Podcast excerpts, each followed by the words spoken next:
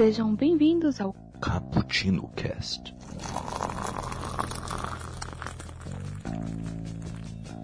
Yo, galera que adora uma cafeína. Hoje estamos começando mais um Cappuccino Cast. E agora vamos falar de uma treta. Livro versus filme. Filme versus quadrinhos. Filme versus livros. E aí? Quem é melhor? Quem é pior? Vamos debater muito isso aqui e suas adaptações para um lado para o outro. Aqui é o Kaique que passou uma tarde jogando café no roteiro da adaptação de Senhor dos Anéis com Paul McCartney. Ainda bem que não existiu. E aqui comigo, Raquel, se apresente. Aqui quem fala é a Raquel. Passei a minha, a minha tarde, mais especificamente às 5 da tarde, tomando um café, fingindo que era chá, mas o meu acompanhante logo descobriu. Porque ele era Sherlock Holmes. Tan. E aqui conosco uma amante de café, né? Carol, se apresente. Nossa, que perfeita. Oi, gente, que saudade. Sou a Carol e hoje eu passei a minha tarde tomando um café com o Rudy Steiner de A Menina que Roubava Livros. Ele é um fofinho. Essa Carol, sempre lembrando os personagens fofinhos, né? Eu Já, também. sei. Eu gosto de lembrar os personagens fofinhos. Ah, com certeza, Raquel. E aqui conosco, ó, ó, olha só, vocês sentiram saudades dele, né? É, Eu senti, eu ah, sinto todo dia. ah, A, gente, a gente sentiu também, a gente sentiu.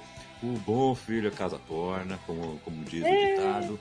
Aqui conosco, Nelson Nascimento. Se apresente para o nosso público. Olá. A animação da pessoa. Ei, animação. Isso, animação. Hoje, quando eu tô gravando, tem que ter animação, galera. Animação. Passe, seu, Yes. pa- passe seu otimismo para o Nelson. Todos Vai, Nelson. energia Tô mandando positiva. meu pó mágico Fica tranquilo, eu vou passar minha energia positiva pro Nelson. Putz, não. Não vai dar certo. Meu Deus. Mas vamos lá, então. Antes de discutirmos a nossa pauta, vamos aqui falar dos nossos recadinhos cafeinados, porque este podcast é, ele está aqui graças ao site bookstavelbrasil.com.br. Lá você pode achar resenhas, críticas, artigos e tudo mais, além dos nossos quadros também.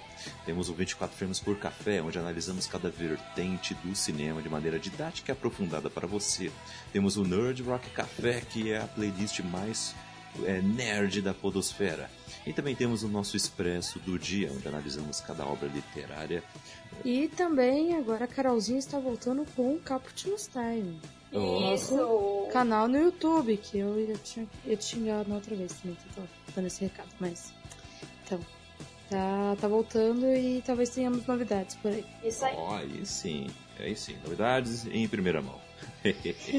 e você e você também pode participar desse papo além dos posts no site e também nas nossas redes sociais. Arroba Bookstime Brasil, tudo junto.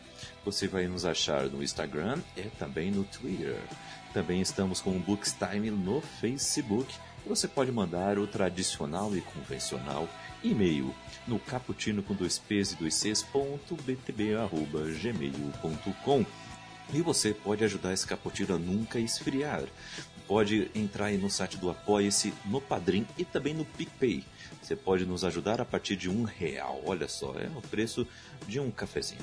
Você pode nos ajudar para ah, podermos aí é, sacra- é, suprir os custos com edições, com ah, hospedagens, servidores e tudo mais para esse cappuccino continuar seguindo em frente, ok? É isso aí. E temos outras novidades vindo por aí, como talvez mais um quadro de podcast. É, mas vamos falar mais pra frente. Então vamos para a pauta.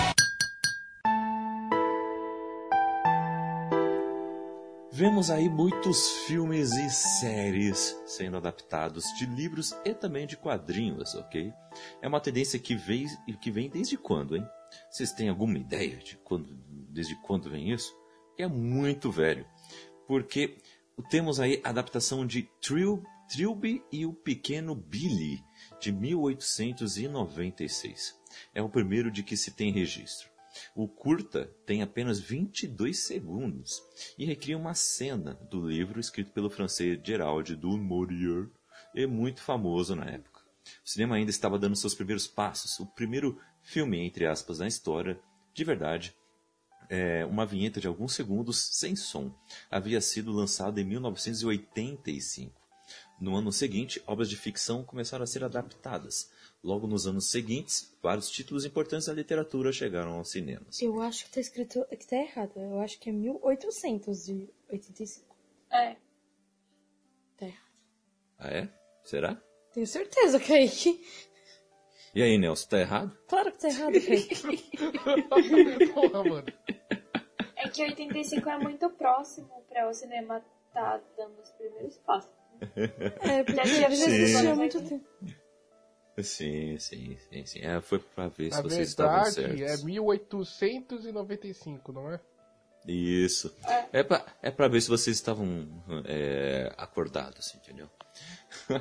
Eu tô metade. O, o primeiro, o primeiro filme da história, uma vinheta de alguns segundos sem som, havia sido lançado em 1895. No ano seguinte, obras de ficção começaram a ser adaptadas. Logo, nos anos seguintes, vários títulos importantes da literatura chegaram aos cinemas. Maioria com duração de poucos segundos ou, no máximo, alguns minutos, ok? Mas eu tenho aqui uma lista de alguns primeiros filmes desenvolvidos a partir de livros, ok? Mas antes, eu queria a sua opinião, Nelson. Se lá no começo do cinema, se isso já era realmente uma tendência, é, quando estavam começando a fazer os primeiros filmes, eles já estavam já pegando como base algumas cenas de livros mesmo, ou isso já foi algo esporádico e que foi começar a ser é, algo próximo de uma tendência só mais, mais tarde mesmo? Cara, a gente vê que quando a gente estuda a história do cinema, a gente vê que o começo dele, os primeiros anos, era filmes eram basicamente documentários. A gente vê os filmes dos irmãos Lumière, a gente vê que era apenas uma câmera, embora tenha todo um debate sobre se que a, as filmagens dele na verdade eram falsas, eles eram encenações, mas eram filmagens que buscavam retratar o cotidiano. Só quando o, Méliès começou a fazer seus filmes de ficção, de ficção científica que começaram a criar histórias para poder ser contadas no cinema. E rapidamente a galera percebeu que o uma base muito importante de roteiro daquela época é se você pegar histórias que já são feitas, porque fica mais fácil você pegar algo que já está estruturado e só gravar em cima, do que você criar um argumento em si. Então, desde a aurora do cinema como ficção, a gente já tem várias é, adaptações de textos e teatro, principalmente de livros e de peças de teatro para o cinema. Mas como você disse, como até vai 1910, 1915 os filmes eram curtos, a gente vai ver nesse primeiro período do cinema muitas obras muito curtas, né, de 3, 4 minutos, que tentam adaptar um capítulo ou até uma cena de um livro só. Mas sim, a adaptação sempre esteve ao lado do cinema desde a sua aurora. E isso é bem, bem legal, né? E realmente faz sentido, né? Se é uma história que já está pronta, né? Para passar para as telas é bem mais fácil. Ah, mas a ideia é todo mundo quando lê um livro fica passando aquilo na sua cabeça. Então, É como um nosso filme próprio. é, e no- eu, eu fico imaginando, por exemplo, quem ah, lê para uma criança, tá tentando fazer essa imagem que está na sua cabeça passar para da criança. Então, eu acho que sempre a sua vontade é visualizar aquilo. Então é muito perto, muito a sua vontade, por exemplo, ah, vamos poder produzir imagens. Você não vai pensar naquilo que você sempre quis ver. Uhum. Realmente, realmente. E pegando aqui uns 10 primeiros filmes aqui desenvolvidos a partir de livros, ah, dando créditos à, à matéria no Super Interessante, que foi onde eu achei essa lista, temos Cinderela, de 1899, inspirado no livro de mesmo nome, de Charles Perrault, de 1697. Olha como é velho o livro de Cinderela. Rei João, 1899 também, inspirado em Vida e Morte de Rei João de Shakespeare, de 1623.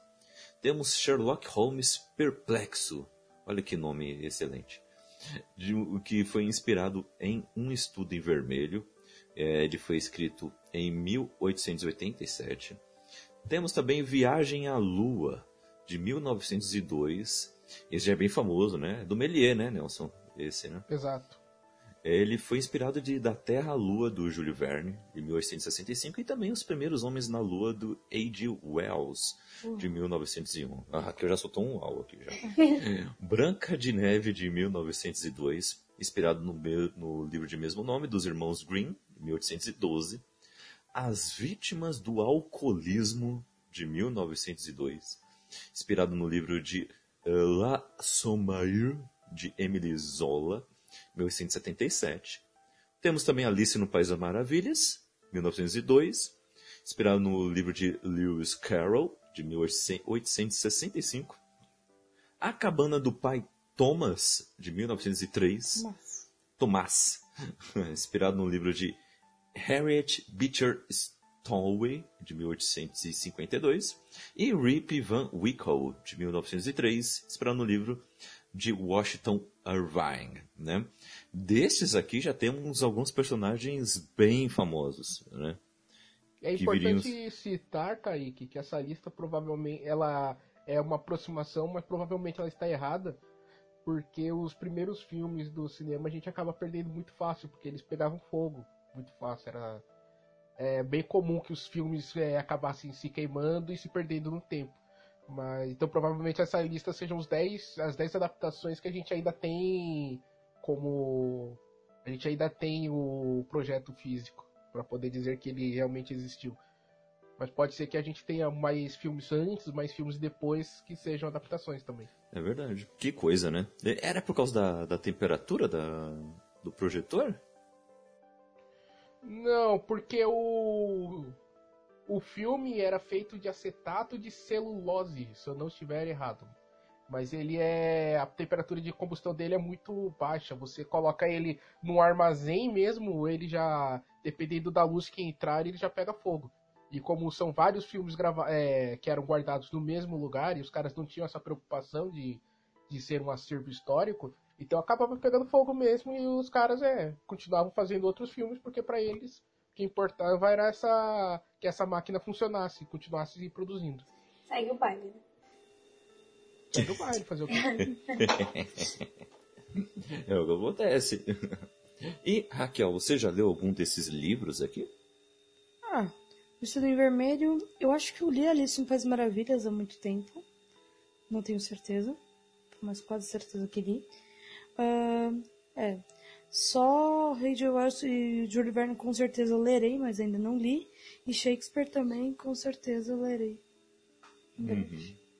Uhum. Mas só esses. Só esses. Mas, eu, algumas, mas algumas histórias todo mundo já ouviu falar. Isso é interessante, né? Uhum. Com certeza, com certeza. E, e, e Nelson, qual, qual que será que foi essa, é, esse impacto que Viagem à Lua deu, né? Porque é um livro, é um filme que é muito famoso. Eu, eu vejo isso sendo é, muito referenciado por aí, é, pela galera que, que gosta de cinema, que estuda cinema. E me parece, né, o que teve muito impacto na época. Foi isso mesmo ou foi um impacto mais posterior, né? Veio bem depois isso. Não, o impacto do Melier na época com a Terra Lua ele já foi bem forte por causa de vários motivos. O primeiro deles, e talvez seja o mais importante tecnicamente, é porque ele é um dos primeiros filmes que de fato teve um roteiro. Geralmente os caras iam lá e falavam, ah, a gente vai gravar isso, isso, isso, e é isso que vai acontecer no filme. O diretor fazia no caso. O Melier, Uhum. como ele, ia, ele utiliza diversas é, formas de ilusão no seu roteiro, ele já, no seu filme, aliás, ele precisa roteirizar para preparar o que está acontecendo. E quando você assiste o filme, você percebe que ele, diferentemente dos filmes anteriores ao Méliès, que eram basicamente câmera parada e as coisas acontecendo no fundo, e aquela coisa clássica de Chaplin, de aparecer a tela preta explicando o que está acontecendo, o Méliès já se explicou, já começou a se importar com planos, ele já se importava com o corte do filme. É claro que tipo toda essa questão ela vai ser aprofundada depois com o Nascimento de uma Nação, que é o pior filme bom da história. Bom porque ele é importante por dessa questão de cortes e de cortes, de plano contra plano, essa questão de você pensar onde você vai colocar a câmera para passar a história. Só que é um filme sobre a história da Ku Klux Klan, então é complicado. Mas o o já começou com isso. Você assiste o filme e você vê que ele ele parece muito mais moderno do que os filmes do Chaplin, que até vieram depois, por exemplo. Você vê que a câmera tem um certo movimento, você vê que tem uma história que está acontecendo, os cientistas brigando, eles vão pro foguete, daí eles batem na lua, que é aquela cena clássica da, do foguete batendo no olho da lua, depois mostram os homens no espaço querendo invadir, ou, tipo, atacar os caras, os caras fugindo de volta pra Terra. Ele tem um storytelling, ele tem um roteiro, ele tem toda essa questão de posicionamento e corte de câmera que é que marca o cinema por causa disso. Aham, é, é, é impressionante. E, é, Carol, você já leu algum, de, algum livro que está aí na lista? Não, Eu? mas. Não, eu. Ai meu Deus, quem? Ah, tá, desculpa. É Carol. Eu. Foi cá. É, eu não li nenhum desses livros, na verdade, eu cheguei a quase ler Alice no País das Maravilhas, porque eu acabei esquecendo de pegar emprestado com a minha amiga e ficou perdido no tempo esse pedido, né? Mas a A maioria. Raquelzinha tem, fica tranquila. Eba, eu quero. Mas ficou aí, né? Eu conheço bem Branca de Neve, uma pessoa que ama a Disney. Que é, esse filme é o, a adaptação da Disney, no caso, de 1902, né? Eu acho que não. Não? É. Não. Não? Não. Ah, tudo bem. Mas a gente acabou, acaba conhecendo, né? Mas Ah, tem que ler, é muito bom. Você tem sorte de não conhecer minha mãe. Se você conhecesse, ela já teria te contado a história todinha. Que beleza. Família do spoiler. E, e, e você, Nelson, você, você já leu algum desses livros aí? Mas Peraí que eu tô pesquisando aqui. Aqui, a animação da Disney, Carol, é de 1937. Então ela é bem posterior a esse processo. Ah, vamos lá, o Estudo em Vermelho eu li, o Viagem o da Terra à Lua eu li, os primeiros Homens na Lua eu passei por cima, mas fiquei com sono. Branca de Neve não. Que absurdo. Alice nos Países das Maravilhas sim. A Cabana do Pai Tomás, não faço ideia de que livro seja esse. Nem Rip Van Winkle. Que diabo é isso? Nem eu. Também não faço ideia. Onde será que vive, né? Onde comem, onde trabalham? do que se alimenta. Então, mas é interessante porque como a indústria cinematográfica na época era muito imediatista, faz sentido esses livros, eles a gente imaginar que eles tenham feito muito sucesso na época, e mas tipo não serem grandes relevância, de grandes relevância, certo? Tipo um Jogos Vorazes hoje em dia. Hã? Os jogos horários não têm grande relevância? Ah, você não tem grande relevância, né? Nossa, eu ainda concordei. Eu achei que ele tinha falado que tem um nível de relevância. Ô, Nelson. Vou te expulsar do cast, tá? A culpa Carol, é do não- não foi boa eu essa- estava na Santa Paz de Nosso Senhor aqui em casa, ele que me chamou. olha aí.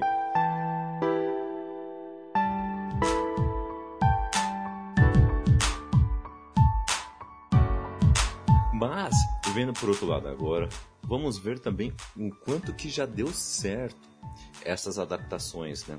Porque tenho aqui um top 10 de filmes mais rentáveis da história do cinema, de filmes baseados em livros, ok?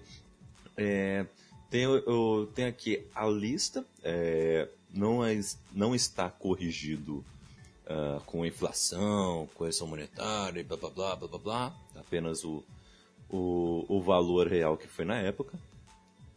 Então, vamos lá.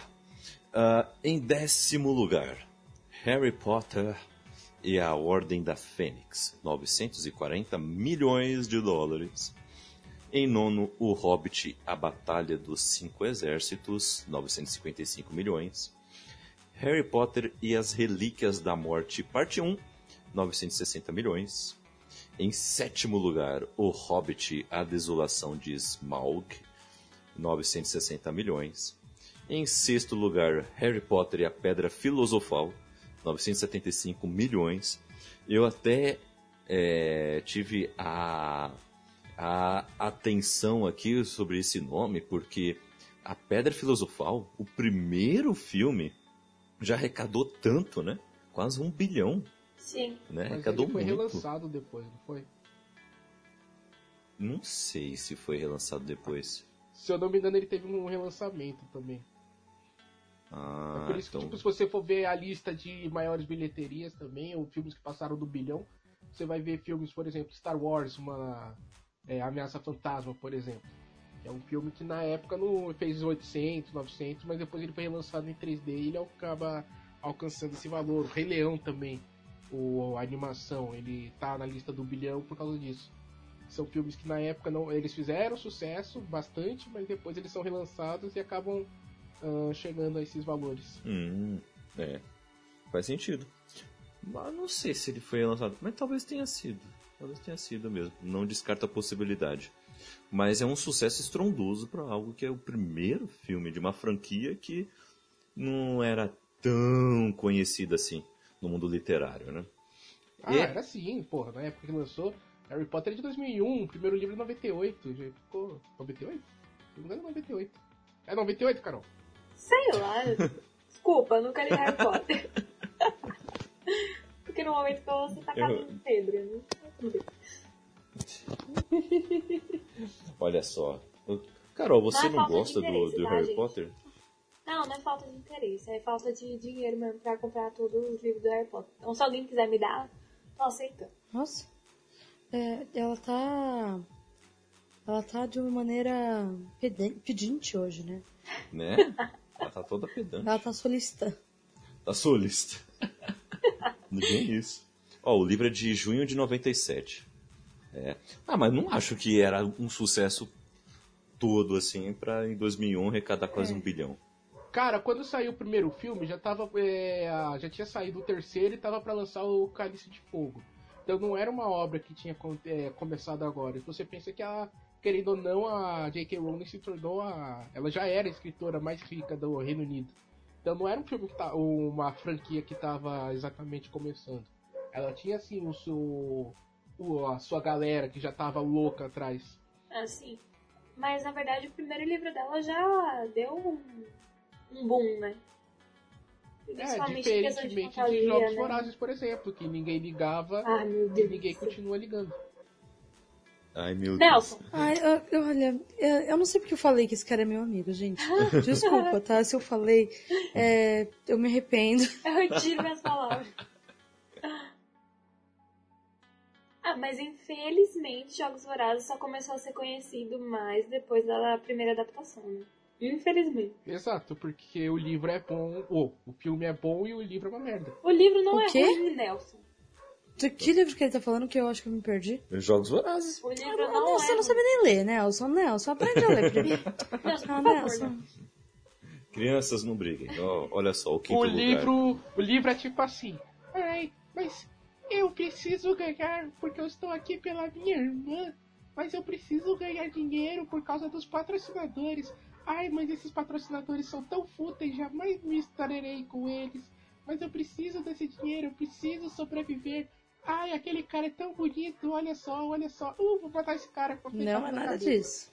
Nada Você disso. leu o livro errado, pode reler. Tá Ah, olha, Jogos. Vorazes tem uma. Eu acho a construção de mundo de Jogos Vorazes muito legal.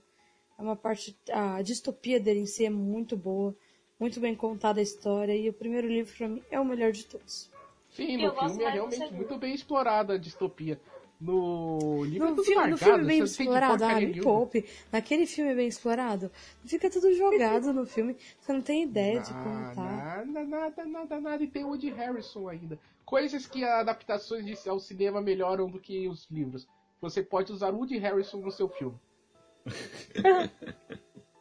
Esse é o argumento dele, que é... É, então, é, vai ser o único mesmo. Então, Ai, meu Deus, já, já, já estão vendo, né, ouvintes? Ó, Olha a treta que vai E ser. aí eu posso dizer que a, a versão que eu li do livro é melhor do que a de vocês, pelo simples fato dela estar em inglês. Portanto, ela tá mais correta do que a que vocês liram. Eu posso falar que é uma merda. Ah, Nelson, ou você daqui. soube ler direito inglês. Tira isso da chamada, Kaique, por favor. Vamos ao quinto lugar. Quinto lugar, O Hobbit, Uma Jornada Inesperada, 1.02 bilhão. Temos Alice no País das Maravilhas, de 2010. Sim, aquele do Johnny Depp, chapeleiro maluco e drogado, 1.03 bilhão. Chegamos ao top 3. Chegamos ao top 3. Temos no terceiro lugar Jurassic Park, o Parque dos Dinossauros de 93. Peraí, Um- peraí, peraí, peraí, peraí, peraí, peraí. Hum.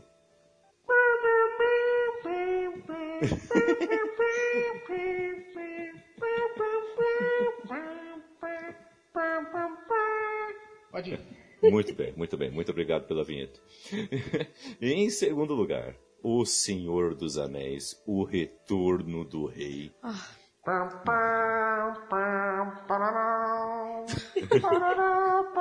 Que tipo de droga ele tá usando ultimamente? O que colocaram no cappuccino dele, né?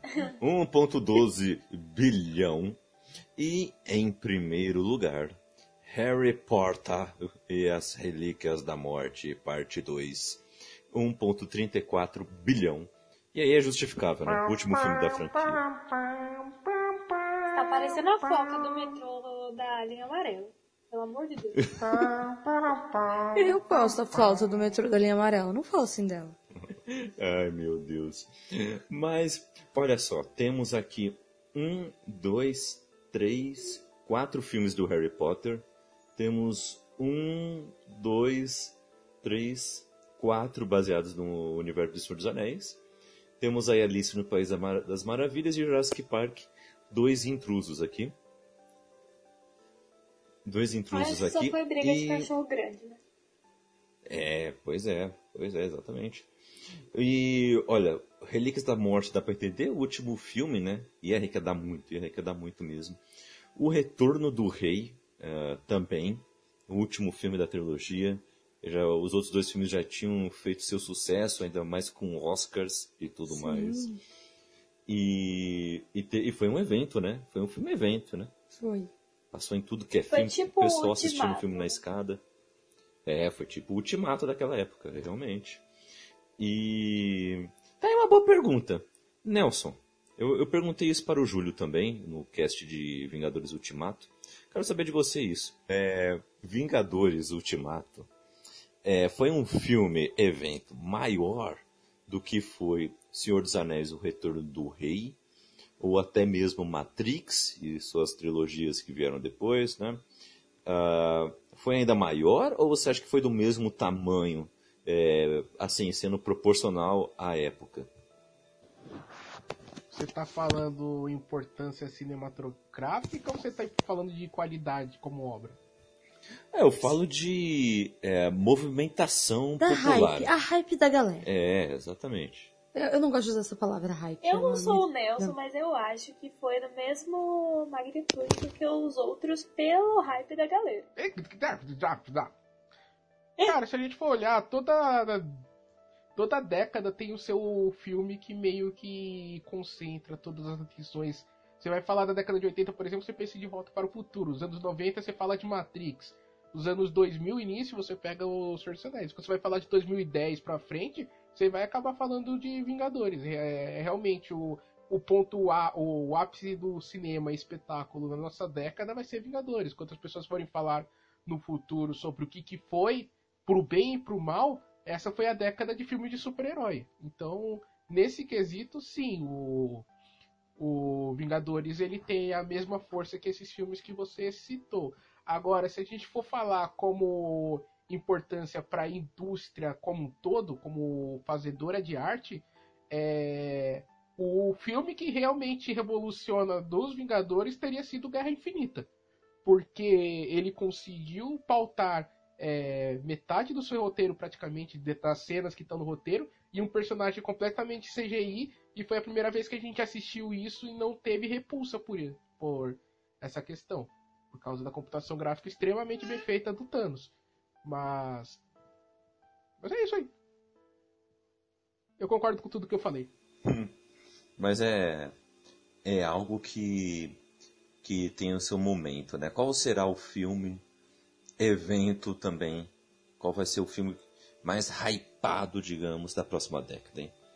Fica aí a indagação. Ah, cara, provavelmente é alguma coisa que, tipo. Até pelo, pela movimentação natural. Você vê filmes que são é, superproduções, depois você vai querer buscar novos filmes, é, produções originais. Então, provavelmente, a década que vem, a gente vai ver algum filme, tipo como foi Matrix, que é um filme que ninguém está esperando, e de repente, por alguns aspectos, alguém algum dia vai fazer um filme e mostrar exatamente o que, que o 3D foi, é capaz. Talvez seja o próximo Avatar do James Cameron que faça isso, mas provavelmente vai ser esse filme que vai dominar tudo no, na década que vem. Mas esse já não foi o Avatar, o primeiro? Mas o Avatar ele é um fenômeno muito específico. Ele não cabe aí. Ele não virou um, um fenômeno cultural. Se você anda na rua e você for chamar alguém de Navi, a galera não vai entender. Canta a trilha sonora aí do Avatar. Hum. É verdade. Eu nem assisti Avatar. Você não lembra? A música, a, a música é legal, a música é interessante. Ela é a é ICU, se eu não me engano, que é o, o título. Sim. É bonita, não é, ela não é um Shallow Now. Mas é bonita a música, eu gosto dessa música. Olha aí. Não, Mas é realmente. bonita, mas tipo, o filme em si, ele não, ele não se torna a marca cultural que a gente acreditou que viria. Tanto é que, tipo, alguém aqui tá empolgado com Avatar 2? Não. Então, ainda, como, como dito, não assisti nenhum. não, mas realmente. E o, o James Cameron ele tá fazendo três, três, quatro filmes, né, ao mesmo tempo, né? São quatro. Nossa. É, então. E tipo, eu tentando ler vários livros ao mesmo tempo. Não dá certo, meu. Parece eu tentando conciliar as matérias e fracassando. Ele criou o, o, o plotline de todos os, os quatro filmes. Aí ele contratou duplas de roteiristas para trabalhar a plotline dele e ele só vai servir como diretor. E ele vai fazer os quatro ao mesmo tempo para aproveitar todos os atores e gravar tudo de uma vez. A questão vai ser essa, só que tipo, é um projeto muito ambicioso que talvez a Disney vai querer dar uma capada agora, mas que cara, sei lá, velho, eu não vejo esse público todo ansioso para ver Avatar 5. É. Realmente. Eu acho que talvez até tenha um bom público para ir ver até o 5, mas não vai ser esse Mas sucesso parece que a todo história que já foi, acabou 2 no- bilhões. Pra mim, a história tinha acabado no 1. Tipo, tá perfeito. Gente, É para, gente. redondinho. Para com isso, de tipo, ah, não Então. tem mais história, não vai dar, dar filme. Transformers e Velozes e Furiosos estão aí pra mostrar que dá dinheiro mesmo não tendo mais nada pra contar. Ai, Uhum. Não, para, não fala isso de Velozes e Furiosos. Você engula suas palavras, sou herege. Não, você falou mal de Ah, não, alguém, Velozes e Furiosos... não- Uhum. Velozes e Furiosos não tem nada, gente. Só tem... É carro, É mulher, pelada, bebida e... É tipo um Ladrões. comercial de cerveja, só que versão filme. versão estendida. Olha aí, vocês estão falando, vocês estão falando até o Velozes e Furiosos 2, o mais Velozes e mais Furiosos. Olha como vocês estão desinformadas. A partir do terceiro filme, Velozes e Furiosos virou uma franquia sobre família. Vocês não estão nem ligados. Não tem nem mais mulher pelada, nem bebida. Eles são brothers agora. Não tem pelada, mas É. teve uns shorts mais ou menos assim. Ah, mas isso é Rio de Janeiro, né, filha? Então, Não é só no Rio de Janeiro, não, tá, meu anjo? Eu já vi vários, mais filmes de Velozes e Furiosos. Então, This is Brasil! Meu Deus. Temos um Au. fã de Velozes e Furiosos Que aqui. não faz sentido nenhum. Velozes e Furiosos é uma coisa assim. corta Não faz sentido. Mas vamos logo aí, porque é, não sei aí se, como é que é a casa aqui, mas eu tô Corta cheio de da conversa.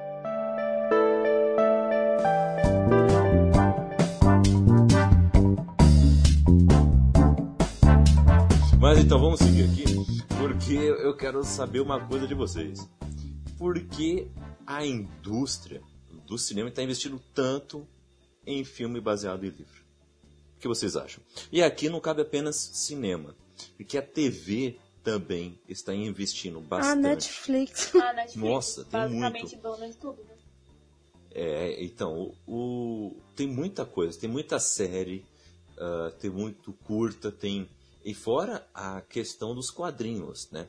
Temos muitas, muitas séries sendo adaptadas de quadrinhos. Amazon Prime agora mesmo ah, tá lançando The Boys, que é tão pesada quanto a HQ. Falam que até amenizam e já estão assustados com o nível de tão pesado que é The Boys na, na Amazon Prime. Temos ah, o Umbrella Academy na Netflix. Temos e o, o Y, o Último Homem, que vai sair agora. Não lembro por qual canal, mas ele vai sair. Mas você tá falando só de HQ agora, né? né? Sim, pela Ah, tá. Hulu, se eu não me engano. Mas vai ter uma nova série de Watchmen também. Watchmen, Sim. bem lembrado que é o Watchmen, saindo pela HBO. É inspirado, né? É, né?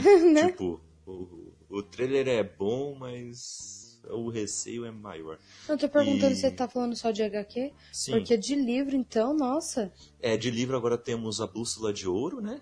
Que é. His Dark Materials, que tá vindo pela HBO, Netflyers pela, pela Netflix. O Homem do Castelo Alto, baseado no livro do Philip K. Dick. Isso. O Homem do Castelo Alto. Amazon Prime, Amazon Prime ainda tem Sonhos, Anéis. Sonhos Elétricos, que é baseado no, na coletânea de contos do Philip K. Dick. Sim. Eu- que, Teve o X-Men também, um né? Que tiveram vários Blade filmes Runner. adaptados. Isso, Carol, fora o eixo Marvel DC. Sim. E tem muita coisa de, de X-Men que a Fox produziu. E as tem séries da Netflix, que a Netflix fez em. em parceria fez com a Marvel com a Marvel, Studios. né? E cancelou todas. Sim, que aliás, o Punho de Ferro foi horrível, mas cancelaram o Justiceiro, que era muito bom. Que, aliás, eu estou muita do. Justiceiro. Não, o Justiceiro é, foi eu gost- incrível. Mas, Eu preferi o Demolidor. Fica- meu favorito sempre foi fica a Demolidor. dúvida.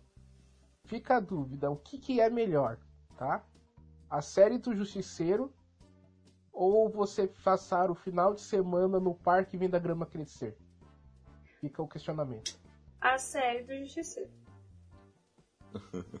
Eu não sei qual é do Nelson. Às vezes eu Eu acho falo. que tá pau a pau é uma questão complicada ali. Nelson, não faz meu dedo coçar pra matar vagabundo, por favor.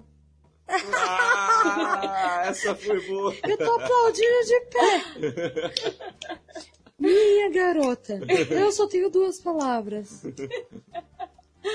Meu. Meu orgulho. Por favor, Mano, a série não. do Justiceiro é, é chatíssima, cara. O que vocês estão falando? Meu Deus. Kaique, Você é chatíssimo. Agora eu não vou matar mais. Aí eu mato todo mundo. Mas eu não sou um cara mau, eu sou um cara bom. Porque eu só mato bandido. Ah, mas agora eu não vou matar mais ninguém. Aí fica Não, nem tenta chorando isso. na chuva. Aí de repente, ah, vou matar todo mundo. Não, não, não tem, não tem essa parte sentimental, não. Na, É. na realidade, quase sempre é só ele tentando sair da cadeia. E não realmente que ele tá arrependido de alguma coisa. Mas o que eu gosto muito é da. Tem um, um embate, mas é muito bom o embate. Não ouçam o Nelson. Que é na segunda temporada de Demolidor. Que aí aparece pela primeira vez o Justiceiro. Que é muito bom, muito bom. E aí eles têm esse embate. Mas Porque... aí você tá falando de uma série boa que usou o personagem como plot de roteiro. Aí tudo bem. Eu acho que Demolidor é melhor dele, do que que é. Justiceiro, mas eu não acho que a série do Justiceiro é ruim. Eu gosto da série do Justiceiro, porém prefiro o Demolidor. Meu, uma pena, porque a Olha aí, segunda, ô, segunda Kaique, temporada ah. de Luke Cage é muito Olha, boa. A, eu a, podia estar dormindo já e tô escutando o pessoal falar que a série do Demolidor é pior que a Justiceiro. Eu não falei isso, eu falei o contrário, melhor. É, ela falou retardado. que é melhor. Ah, não, além de retardado, é surdo também. Ai, meu Deus do céu. A gente tem Tá também a ó, o Jessica politicamente Jones. correto aí, ô. Ô, Nelson, Oi? para que você tá arrumando treta, hein? Meu, mas então, ah, temos muitas ah, séries eh, baseadas em livros em HQs. Temos um fenômeno da TV que acabou de se encerrar, eh, bem mal, mas acabou de encerrar um fenômeno, querendo ou não, que foi Game of Thrones. Foi um fenômeno da TV, trouxe milhões de pessoas para assistir. Ah, mesmo a sua última. É, mesmo a última temporada, principalmente seus três últimos episódios serem bem ruinzinhos, bem qualquer coisa, ah, foram recordes de audiência. Eu não sei porque as pessoas não HBO. conseguem terminar as coisas de forma épica, cara. Termina de forma épica. Que merda na cabeça. Pois é. E assim, o, o negócio de adaptação ainda rende muito, por exemplo. Ah, mas ao mesmo tempo, é, pode estar ficando um pouco, ah, não sei, desgastado, não sei, eu quero a opinião de vocês, porque um exemplo claro disso é que a saga Harry Potter arrecadou muito, mas muito dinheiro, bilhões. Mas a J.K. Rowling foi e pensou assim: bom, eu tenho esse, esse conto aqui chamado Animais Fantásticos, eu acho que eu vou lançar cinco filmes baseados nele. E começou a produzir os roteiros dos, dos filmes. O primeiro saiu, foi um, foi um bom Pera, pera, sucesso. Pera aí, Caio. O. Ah, os filmes Animais Fantásticos, eles não são baseados num conto. O livro é uma coletânea de animais exóticos, ele não tem história. Então, tipo, esses roteiros que a gente tá vendo, eles são eles são uma adaptação nível extremo, porque eles estão adaptando um livro que não tem que não tem uma Não tem história, então pegaram os personagens e. Até porque, mas se você assistiu Animais Fantásticos, você vai ver que também não tem muita história ali também, não. Ai, Então, até que nesse ponto, até que tá bem adaptado. Não, eu, eu sei que todos os roteiros eles são originais, feitos pela J.K. Rowling direto para o cinema, né? Mas ela se inspirou nessa obra anterior dela, entendeu? Ela pegou essa ideia de, de catalogar esses bichos, pegou um cara para ser um para fazer um prequel do universo de Harry Potter, entendeu? E ela tá querendo, ela tem um projeto de cinco filmes. Ela lançou o primeiro, foi até um sucesso bacana. Lançou o segundo, já não foi aquilo.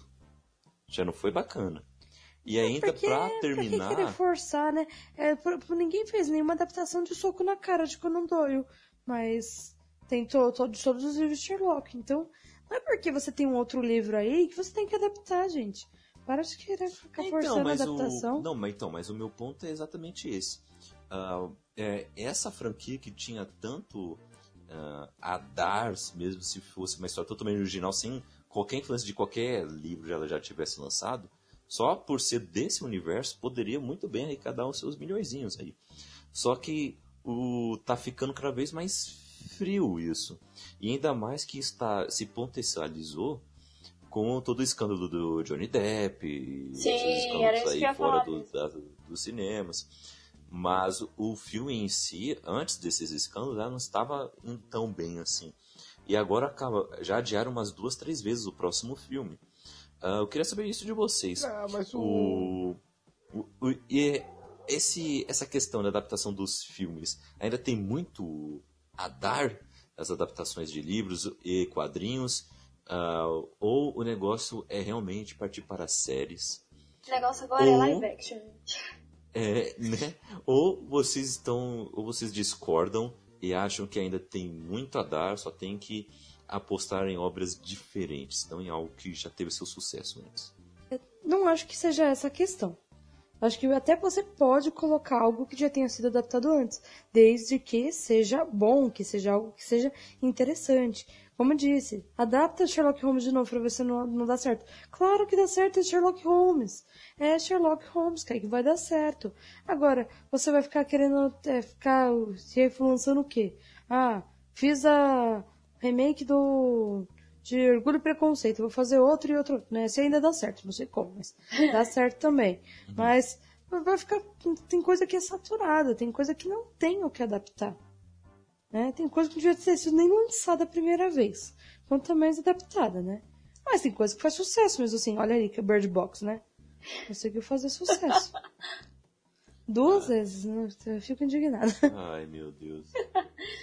Eu acho que depende também do que você vai adaptar, de como você vai adaptar, porque se você pega livros, você tem uma fanbase que gosta muito que seja fiel, que tenha cenas que são importantes. E a maioria das adaptações retiram cenas fiéis, trocam coisas que não deveriam ser trocadas. Então, tem poucos, poucos filmes que são bem fiéis, assim, né? adaptações de livros principalmente em relação a personagens que o pessoal briga muito. Tem essa questão das séries também, por exemplo, a Estelar em Titãs, que teve uma briga desgraçada sobre agora é a Ariel é, na, na- no filme da sereia, né? Nessa questão. É complicado. Eu, mas assim, tem uma questão aí da adaptação. Quando a coisa é inspirada e tem mudanças, eu acho legal. Por exemplo, ó, eu tive uma inspiração, fiz uma coisa diferente, mas é uma homenagem. Aham. Ok. Agora tem gente que, tipo, muda o final porque. Não, eu vou mudar o final. Eu sou Já melhor é que o escritor. fanfic, não é adaptação, amor. Não, é, olha, É olha, fanfic. não vou nem comentar sobre isso aí, porque o Nelson gosta do, do desgraçado, né? Então não vou nem comentar sobre, sobre a criatura. Mas o. Mas adaptar em si, colocar coisas diferentes é interessante. Eu gosto de quem? De quem? De quem? Do Kubrick. De quem? Eu me... Ah, tá, desculpa. Eu tava distraído pensando em qual Jogos Vorazes é ruim. Ai, meu Deus. Ah, viu? É a vingança dele. É, essa é a vingança vingança retorna. dele. Tá. Então, voltando. Exemplo, tem aquele filme da Máquina do Tempo que é bonitinho. Ele não tem nada a ver com o livro, mas é bonitinho. É só uma homenagem. Ou tem outras coisas que são homenagens. O próprio Matrix. Matrix é uma homenagem, mas não é uma referência direta. Você percebe os elementos ali de Neuromancer, mas não é uma coisa assim, nossa, é, é o livro. Não, não é uma é, adaptação total, mas tem inspiração grande. Então acho. Quando é inspiração também acho legal. E você, Nelson, o que, que você acha? Enquanto estiver fazendo dinheiro, eles vão continuar fazendo filmes baseados em livros. Isso quer dizer que eles vão continuar fazendo filmes baseados em livros para sempre. Ah, sempre fizeram e eles continuam fazendo. Existe uma uma falsa verdade que é dita hoje em dia, que é a gente está passando é, são muitos filmes que são ou adaptação, ou são sequências, ou são reboots ou remakes. Não tem Mas criatividade. Hollywood sempre.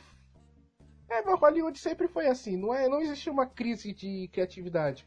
O que existe é que os estúdios viram que você colocar dinheiro em uma em uma franquia que já está estabelecida na cabeça do público é mais certeza de sucesso do que você colocar dinheiro em uma ficção científica original. Por exemplo, agora a nova. gente tá pra estrear o. Oi? Do que apostar numa coisa nova, né? É bem zona de conforto mesmo. Gostaria que o cinema saísse um pouco da zona É, de se a gente. Se a gente for pensar esse ano de o que, que a gente tá vendo que é que é roteiro original de ficção científica, a gente vai ver o Projeto Gemini, que tá pra estrear agora com Will Smith. A gente vai ver o Ad Astra, que é o filme com o Brad Pitt. E o que mais? De cabeça não lembro de mais nenhum, assim. Mas. É, é porque, é, felizmente ou infelizmente, a, muito dinheiro dos grandes estúdios estão indo para tentar achar o novo Vingadores agora. E Hum. enquanto a indústria de filmes de quadrinhos estiver ganhando o dinheiro que ela ganha e tiver com o tamanho de produção que ela tem, ah, não tem realmente espaço de salas, não tem por que uma indústria, uma, uma Fox, por exemplo, colocar 200 milhões um filme desses. É mais fácil você adaptar. Então, mas ainda assim, dentro Tipo, da agora a questão- gente vai ver o. Agora você tava falando das séries, né? A gente teve alguma série que foi baseada em um livro que foi um puta sucesso recentemente? Teve. Você acabou de falar, Game of Thrones. A gente tá tendo vários filmes de. é, de tipo de adolescentes em futuros distópicos. Teve algum filme de adolescente em futuro distópico que fez bastante sucesso? Teve, teve Jogos Vorazes. A gente teve vários filmes sobre seres místicos se apaixonando. A gente teve algum filme de seres místicos se apaixonando que fez sucesso, que era adaptação? Crepúsculo. Teve, Crepúsculo. Então, a gente vai sempre seguir essa linha. Teve alguma coisa que fez sucesso? Teve. Então a gente vai fazer filmes que sejam parecidos. Eles estão sempre buscando o novo Harry Potter, o novo Senhor dos Anéis, que são coisas que eles nunca acharam desde 2003 pra cá. Quer críticos ah, elogiem ou não, tanto faz. A questão é pura e simples, né? Números. Está dando números ainda favoráveis, vai continuar sendo feito. É o, mesmo, é o mesmo questionamento que já estão fazendo para os filmes de super-heróis, né? Até quando vai dar dinheiro aos super-heróis? Ah, chega de filme de super-heróis.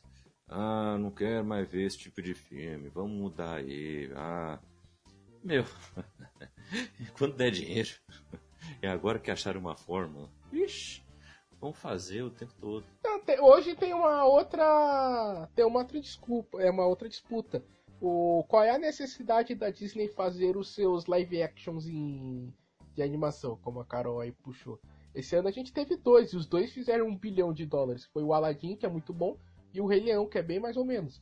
Então, tipo, enquanto eles ainda tiverem essas bilheterias astronômicas, eles vão continuar fazendo. Aí vem aí o vem a, a Pequena Sereia, né?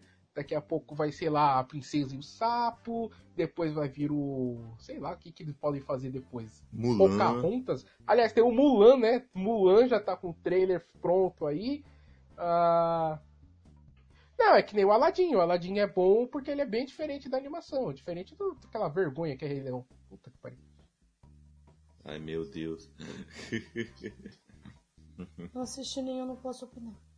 é, eu também vi, nem, vi nenhum.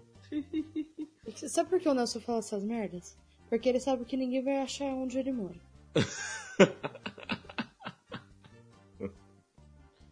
A Carol vai, ela é minha vizinha. É, pior que a Carol é vizinha. Mas você sabe que a Carol é inofensiva. Por enquanto. Por enquanto. Mas vocês assistiram. o- Vocês assistiram o Rei Leão? Não? É, Mas não ligamos para spoilers. Eu, eu encerro o meu caso. olha, Não, não, tem essa de Eu spoiler. É informações. É, é o a animação cuspida e escarrada. Ele muda quatro pontos ali só pra não dizer. Só pra fingir que teve um roteiro ali novo. Mas é muito. Cara, decepcionante até. Olha. Ah, então você não gostou por causa disso. Porque é, é igualzinho a animação. A Aladdin, pelo, pelo contrário, Aladdin é espetacular. Então você. Ah, tá. é, ouvimos falar bem das mudanças de, de eu Aladdin. assisti né, um que eu- pouco de Aladdin e tem mudanças, mudanças que eu curti. Eu assisti um pouco. Aladdin é brilhante, cara. Aladdin é, é vida. Ah, são todos muito carismáticos. O Mesa Massoud, que fez o Aladdin, que no trailer eu achei ele terrível. Cara, no filme, era puta maluco da hora. Vontade de chamar ele pra um café, sei lá. Pra um churrasco. Para um A cappuccino. Jasmine.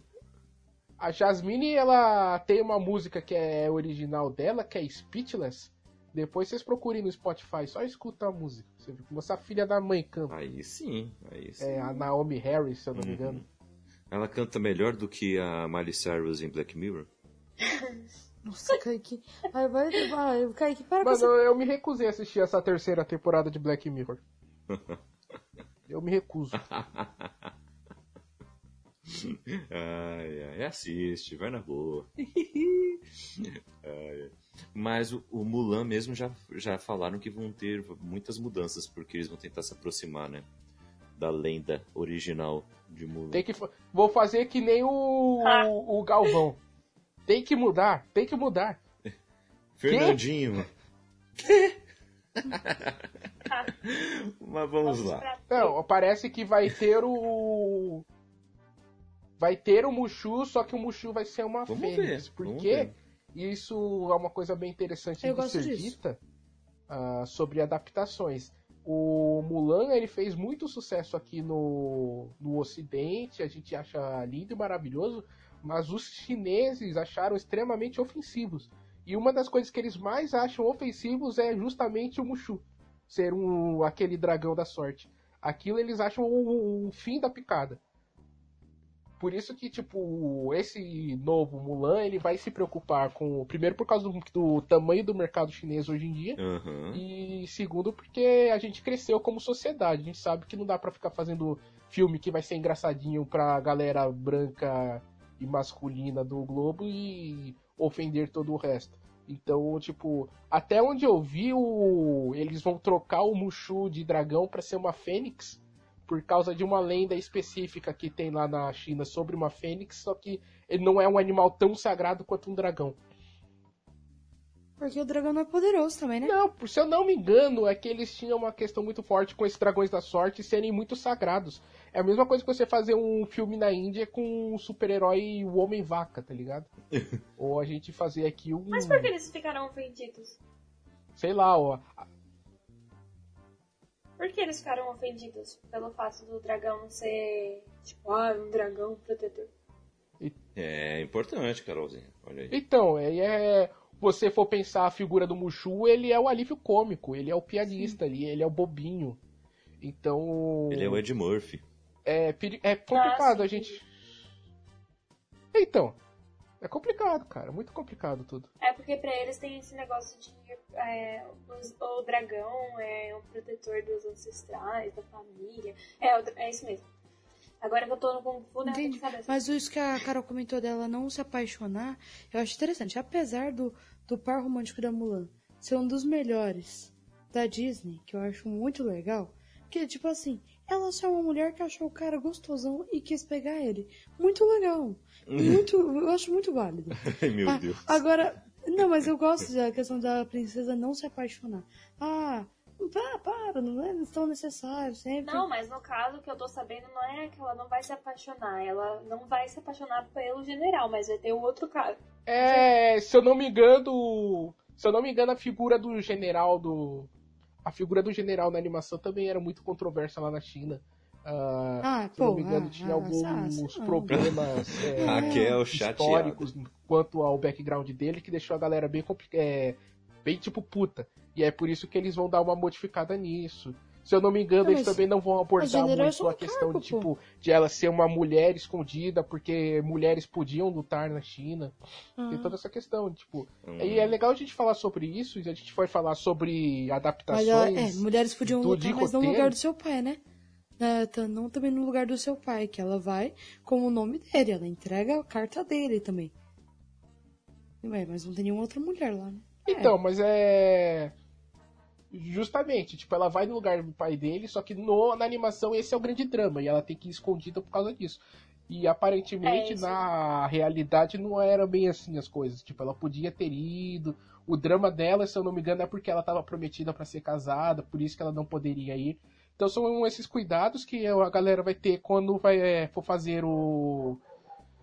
Quando for fazer adaptação. Enquanto a gente vai adaptar como roteiro um livro, a gente cai nos mesmos problemas.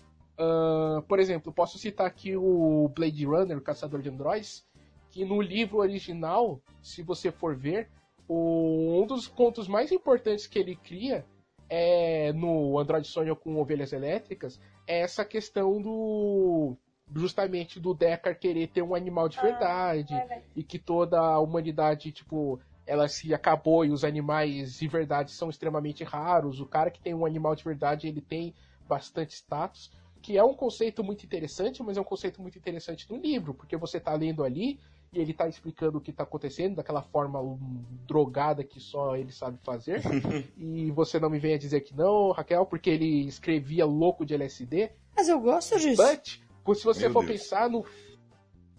Se você for pensar no filme, isso daí seria. Ou ficaria muito jogo chato, negócio muito eco chato, ou ele teria que tomar muito tempo de tela para poder explicar essa questão.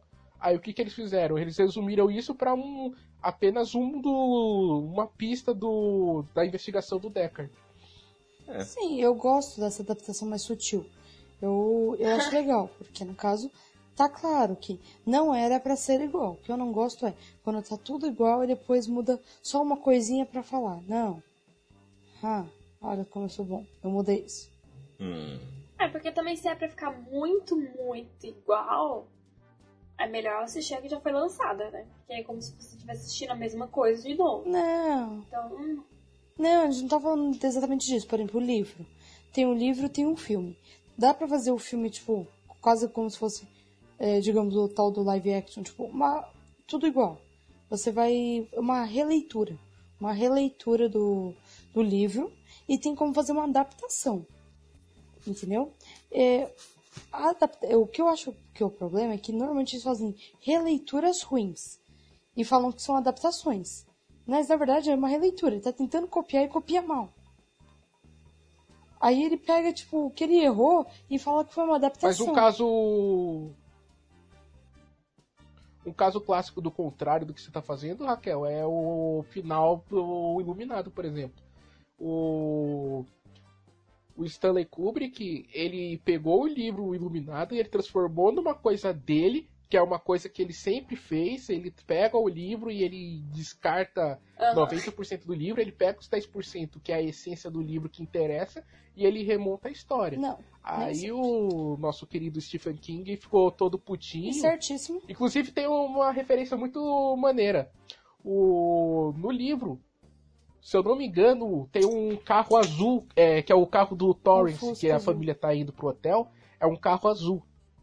Exato. Aí o, eles mudaram o carro e tal, e o Stephen King ficou enchendo o saco pro, pro Stanley Kubrick, dizendo, não, você tá estragando meu livro, você está estragando a história, não sei o quê. Aí o que, que o Kubrick faz? No final do filme mostra um carro azul todo destruído, assim, tipo, no background. Eu não gosto desse cara. Foda-se o que você acha, seu filho da puta, esse é meu filme. Eu acho que ele não devia ter dado os direitos pra esse cara. Apesar que eu gosto do filme do Iluminado. Assim, Como assim? Eu, eu vejo o filme do Kubrick, eu, mesmo pelo mais que esteja bom, eu desprezo. Porque ele é o Kubrick. Raquel, explique, eu acho que esse é o cast certo para você explicar por de onde começou este ranço, como diz a juventude hoje em dia, com Stanley Kubrick. Onde começou? Não, não. Eu só. Eu não teria problema se ele fosse um cara humilde. E eu não teria problema nenhum com ele. O problema é que, além de tudo, o cara é arrogante. Ah, então você tem problemas comigo. Tenho, claro, você não percebeu isso até agora. Não. tá, mas. é, então, eu li Laranja Mecânica e fiquei apaixonada. E o motivo, né, de Laranja Mecânica, que está escrito no próprio prólogo, é o último capítulo de Laranja Mecânica. E o Kubrick ele adaptou, assim, tem algumas diferenças assim, e meu problema não é no filme até chegar perto do final, porque é muito parecido, entendeu? Então são, tipo, realmente adaptações mínimas. Mini- é, mínimas, muitas vezes ruins, né? Que pega uma coisa assim, que tá de um jeito no livro, ele coloca de outro jeito, sem necessidade nenhuma e sem sentido nenhum, que não vai acrescentar em nada. Mas no final, ele muda o final, mas ele não mudou porque, olha, ele teve uma ideia brilhante. Não, ele simplesmente excluiu o último capítulo que era a ideia do Anthony Burgess, que era a moral do filme, do livro todo, que era a ideia completa. Então ele só fechou o ciclo e falou: Nossa, olha como eu sou genial. Eu tirei o último capítulo. Não, não é. Caramba, Raquel, que drogas você tá usando? É exatamente isso que ele faz. Não, sério, que, que, que coisa terrível, cara. Você quer conversar sobre isso? Hã? Você quer conversar sobre esse seu vício aí? Que que é isso? Ah, eu não sei o que eu falo sobre o seu amigo, né, O Carol. final do Lacranja Mecânica é catômico, é tipo, você sai do, sai do filme mal, pensativo, analisando tudo que aconteceu ali, tipo, caraca, que aconteceu? Porque no roteiro, terminar ali fazia sentido. O no livro, você tem mais essa essa possibilidade de fazer um epílogo e você pode criar um capítulo a mais para dizer o que aconteceu anos depois, minutos depois, ou como que foi a que as pessoas é, viram aquela história. Mas no filme, se você faz isso, você é, você capa o poder do filme, porque o impacto do filme é quando a tela fecha a tela preta e aparece lá, dirigido por, e aí você tem o tempo de pensar no que, que aconteceu na sua frente. O- existem, existem sim motivos pro último capítulo do Laranja Mecânica não estar lá. E a questão é justamente isso. O Kubrick ele é um gênio em fazer você assistir o filme dele e sentir exatamente o que ele quer. Se ele quer que você sinta repulsa, você sente repulsa. Se ele quer que você ria, você vai dar risada. Se ele quer que você chore, você vai se sentir o último dos homens. E ali ele queria que você se sentisse o último dos homens. Não, mas ele podia ter colocado muito bem a última cena. Não precisava ter tido toda a última cena. Era só ter tido o finalzinho de, dele sentado na mesa da lanchonete com uma nova com a nova gank, que também não precisa apresentar porque o livro também não apresenta, e apenas pensar e ver o amigo, não precisava nem ver o amigo dele, que é o que acontece realmente, conversar com ele. É apenas olhar e ver que aquilo não faz mais sentido para ele, que também seria um final pensativo. O final do livro é pensativo, porque no final ele se arrepende de tudo, percebe que não tinha maturidade, mas ele ainda tem que arcar com todas as consequências do que ele fez e tudo que ele sofreu também nos experimentos. É, o livro é sobre maturidade. Mas aí, como roteirista, ele não queria passar esse sentimento positivista. Ele queria No- terminar em um positivi- momento mal positivista? pra você sair do cinema pensativo disso. Mas ele não, é, não, não é tão O final do positivo. Laranja Mecânica é O- o super final- mó da hora, uei. Não é tão positivo o final do, de Laranja Mecânica. Porque ele acaba pensando, caramba, eu destruí a minha vida. Minha vida foi uma merda e ele não, não tem total certeza que ele vai conseguir melhorar. Até porque eu também não teria, né? Ou seja, os experimentos deram certo. porque Não. ele tá com uma consciência. Não, o não é por filme isso. mostra não, exatamente não, o contrário. Não, não, não. O Não filme é o é um deu certo. retrato completamente antifascista daquelas experiências. Não, você tem que ler o prólogo. Você não lê o prólogo. Porque o que, ele- o que acontece não é mais sobre o experimento. O que dá a entender no prólogo é. Teve um período que ele foi com essa nova gangue, continuou fazendo maldades como no começo do livro, porém, depois ele amadurece. Ele simplesmente amadurece. Não quer dizer que o experimento deu certo. Ele amadureceu uma hora ou outra. Isso é uma coisa natural. Se o autor tem que ir a público, escrever um prólogo ou dar uma entrevista e explicar o filme, o filme é, mal- o filme é uma obra mal feita. Não, tá dentro ali, rapaz. Não, isso não veio posterior, não. Tá, tá dentro do livro. Isso veio posterior, Kaique. Nas primeiras versões não tinha esse prólogo.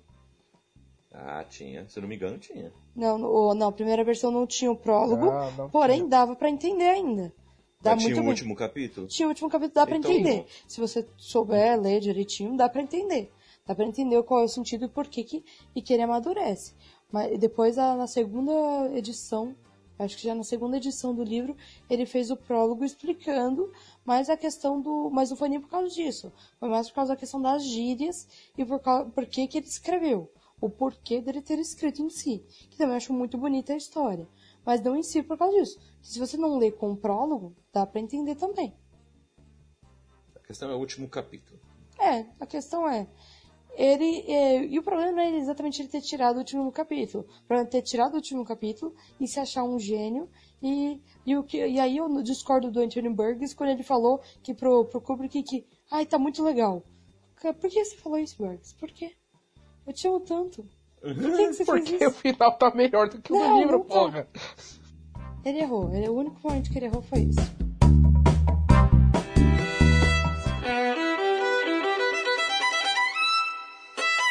Quero saber de vocês o qual filme ou livro é melhor. Quero saber qual adaptação, ou se a adaptação é melhor ou se a obra original é melhor.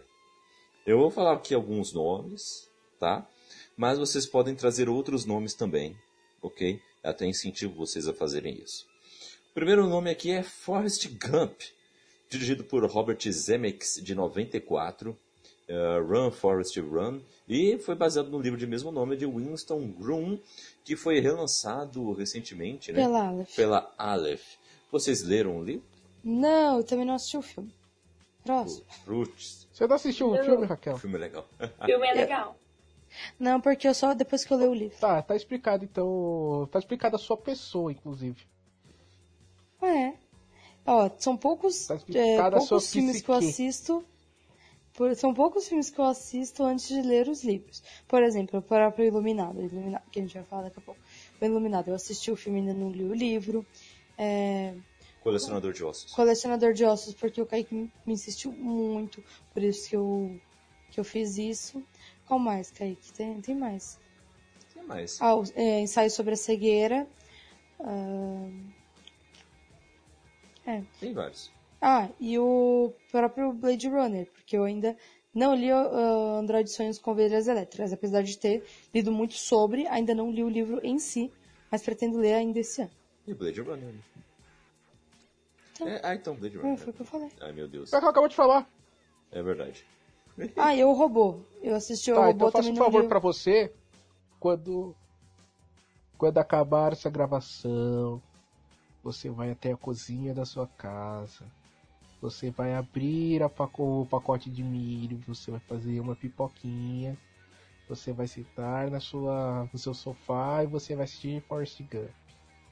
Aí, no próximo cast que você gravar, você vai fazer uma dedicatória à minha pessoa que está mandando você assistir isso, esse filme logo. Certo? É isso que você vai fazer. Depois que eu, depois que eu, que eu ler o livro, eu posso fazer sem problema nenhum.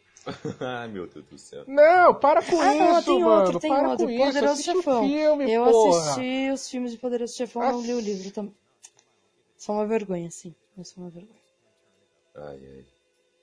Mas você leu o livro, Nelson, do Forrest Gump? Obviamente que não, já assisti o filme. Ai, Ah! Ah. e o Silêncio dos Inocentes? Filme de Ah. 91. Ah, esse é um que eu vi o filme sem querer. Eu pensei que eu tava assistindo uma série do Hannibal e acabei assistindo um filme, gente. Como isso, Raquel? Muito bom, parabéns. Como você fez isso? Tava um pouquinho diferente só o Anthony Hopkins pro Matt É, eu Mikkelsen. falei, nossa, Eles são essa quase série não gêmeos, mas termina tipo, nunca, dá gente. pra perceber a... Não, mas é que não fui eu que coloquei, eu tava na casa da minha amiga e ela colocou. Eu falei, tá estranha essa série, né? Não tá com ritmo de série, tem nada de série. Não, não, mas é a série. E- mas foi, foi engraçado. Mas esse é um, é um livro que eu nem quero ler. Por quê? Ah, não sei, não me interessei tanto. Não gostou do filme? Não é que eu não gostei. Eu só não me interessei tanto. Talvez se um dia, um dia eu até leia, mas é que dentro de tudo que eu quero ler, eu não consigo pensar em um espaço para Silêncio dos Inocentes. Ah, entendi. Não é que é totalmente desinteressante. Porém, tem outras obras muito mais interessantes. E Blade Runner? Blade Runner. Filme ou Tá. com- Porra. Cara, o filme é melhor, mas as histórias são. Elas são bem distintas uma da outra. O filme, ele. Pra começar, que no filme você tá no. durante uma chuva ácida e no livro você tá em um. inverno ah, nuclear. Então, tipo. Só o simples fato de como tá o ambiente já muda o próprio clima da história. O livro é bem mais leve, ele tem momentos engraçadinhos. O Deckard é um pouco menos deprimido, mas você tem uma questão nele ah, dele ser um pouco mais babaca do que no filme, embora no filme ele também seja um babaca. Mas. Puta, o livro. O filme é uma das melhores obras cinematográficas de todos os tempos. E o, e o livro é um livro do Philip K. Dick. Então você vê, tipo, a diferença. Eu não entendi, mas tudo bem, eu não vou nem comentar. Que beleza. Ah, Raquel, o Felipe. Dick, ele cria muitos momentos interessantes na sua trama, ele cria vários argumentos interessantes, mas a escrita dele é totalmente irregular, você sabe disso. Ele cria conceito, depois ele caga pro próprio Não, conceito, a depois ele volta não pro é conceito. assim, aquela que você lê e fala assim, caramba, eu vou ler 50 páginas seguidas. Mas a história dele é tão boa e tão integra- intrigante que você tem vontade de conhecer tudo sobre ele. Pelo mais que a não tenha aquela continuidade, como eu falo, o ritmo dele não seja tão bom. Então, é por isso que, tipo, toda a adaptação cinematográfica pra, das obras dele acaba se tornando isso. Eles pegam os conceitos e montam outra história em cima. Porque as histórias dele são uma maluquice. O agente do destino, é, o, o agente que tá atrás do, do Ah. cara que é o Matt Damon é um cachorro. O que fez o Total Recall é Nós vendemos sua, suas memórias. Os títulos também são maravilhosos, né? Eu Um adoro. título melhor que o outro. Ah. Mas, tipo. É tão completamente malucos. Ele cria conceito. No próprio Blade Runner, ele cria uma máquina de empatia. Você liga a máquina e você coloca o sentimento que você quer ter naquele momento. Aí você pensa, tipo, porra, você podia fazer um livro só sobre essa máquina. Aí não, cara, ela tá lá nos. Sei lá, ela tem 10 páginas de desenvolvimento e depois nunca mais é tocado nisso. Que Mas é muito quando bom. ele tava viajando, ele deve ter visto alguma. Ele deve ter visto algum duende, trocou um papo e escreveu outra coisa. Ai, meu Deus. Olha, se, se um drogado. Mas ele drogado é muito mais inteligente que todos nós. Ai, ai. Gente, Mas- ai, adoro. Mas, gente, adoro ele. o, o Philip K. Dick, ele tem muitos ah, filmes que foram baseados em obras dele, né? Podemos elencar aí Blade Runner, temos Total Recall, como o Nelson acabou de lembrar, Agentes, do, Deti-. Agentes do, do Destino também. Temos O Homem do Castelo Alto, que mencionamos também, que é uma série da Amazon Prime. E o que, que nós assistimos? Temos Minority Report, com, com Tom Cruise, ele correndo, como sempre. Adoro esse filme.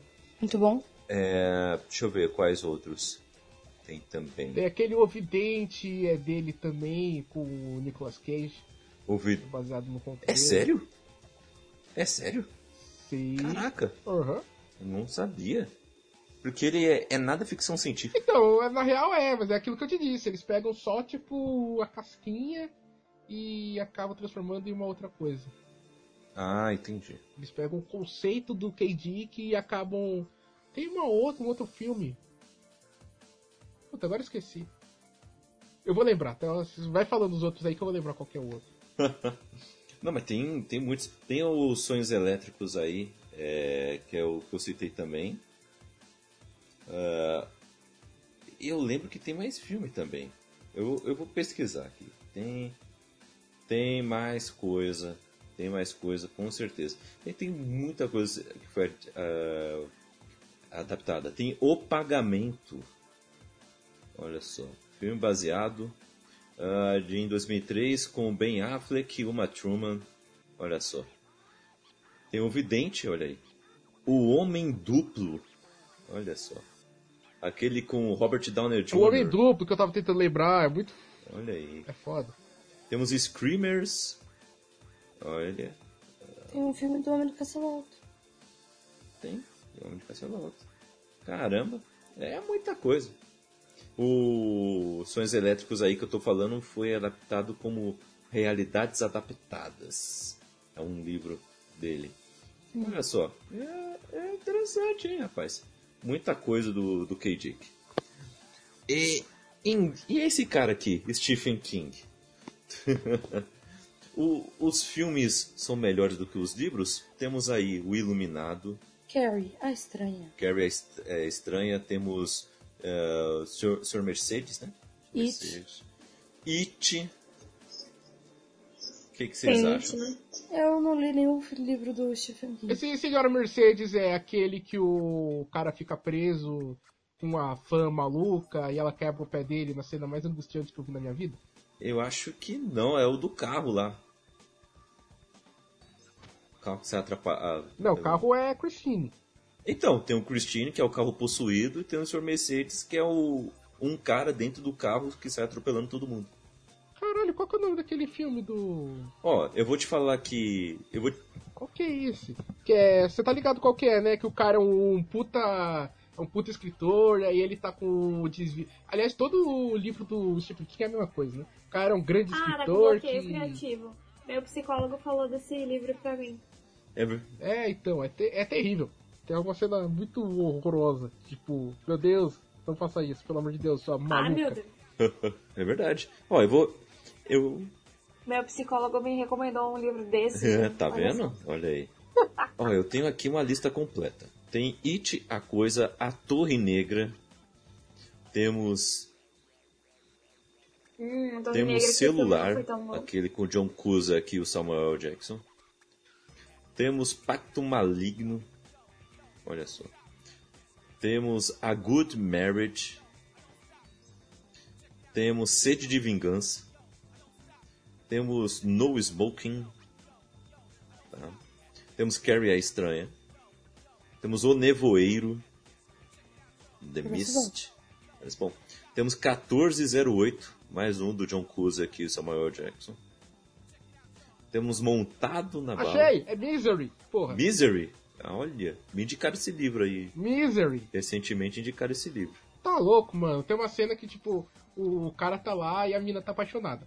Aí o cara tá escrevendo o livro e ele resolve que vai matar o personagem. Aí a mina faz ele reescrever e dizer que ela vai ter um final feliz, né? Porque, tipo, pra mostrar que fã de internet já existia até na década de 90.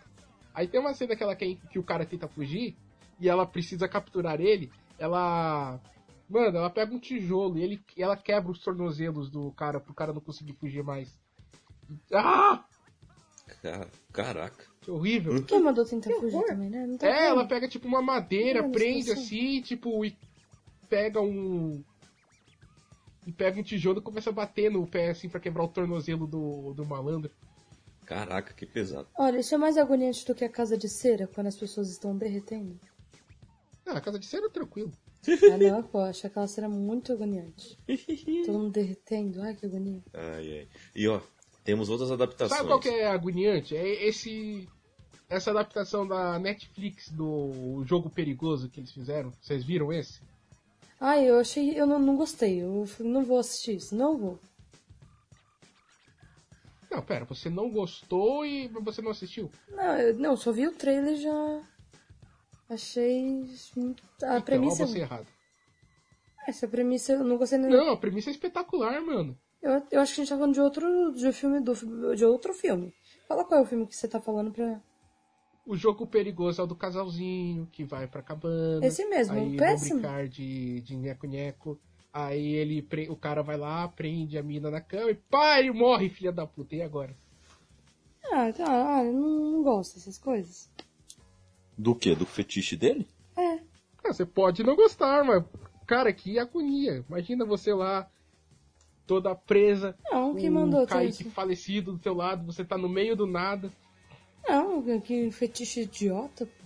Se ferra. Não julgue as pessoas. Ah, não, eu, eu deixo se ferrar. Ai, meu Deus. Ó, temos outra- outras adaptações do, Tif- do Stephen King. Temos A Janela Secreta do Johnny Depp. Temos O Apanhador de Sonhos. Olha ah, aí, isso eu quero ver. legal. Temos Lembranças de um Verão.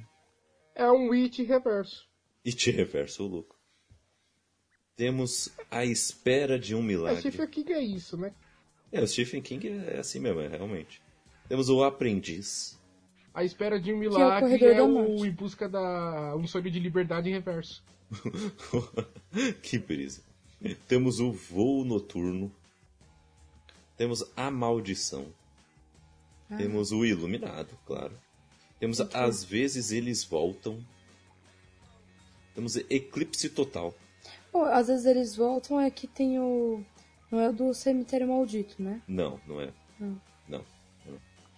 Não, cemitério maldito é cemitério maldito. Tá. É Pet Cemetery. Temos Mangler, o Grito de Terror.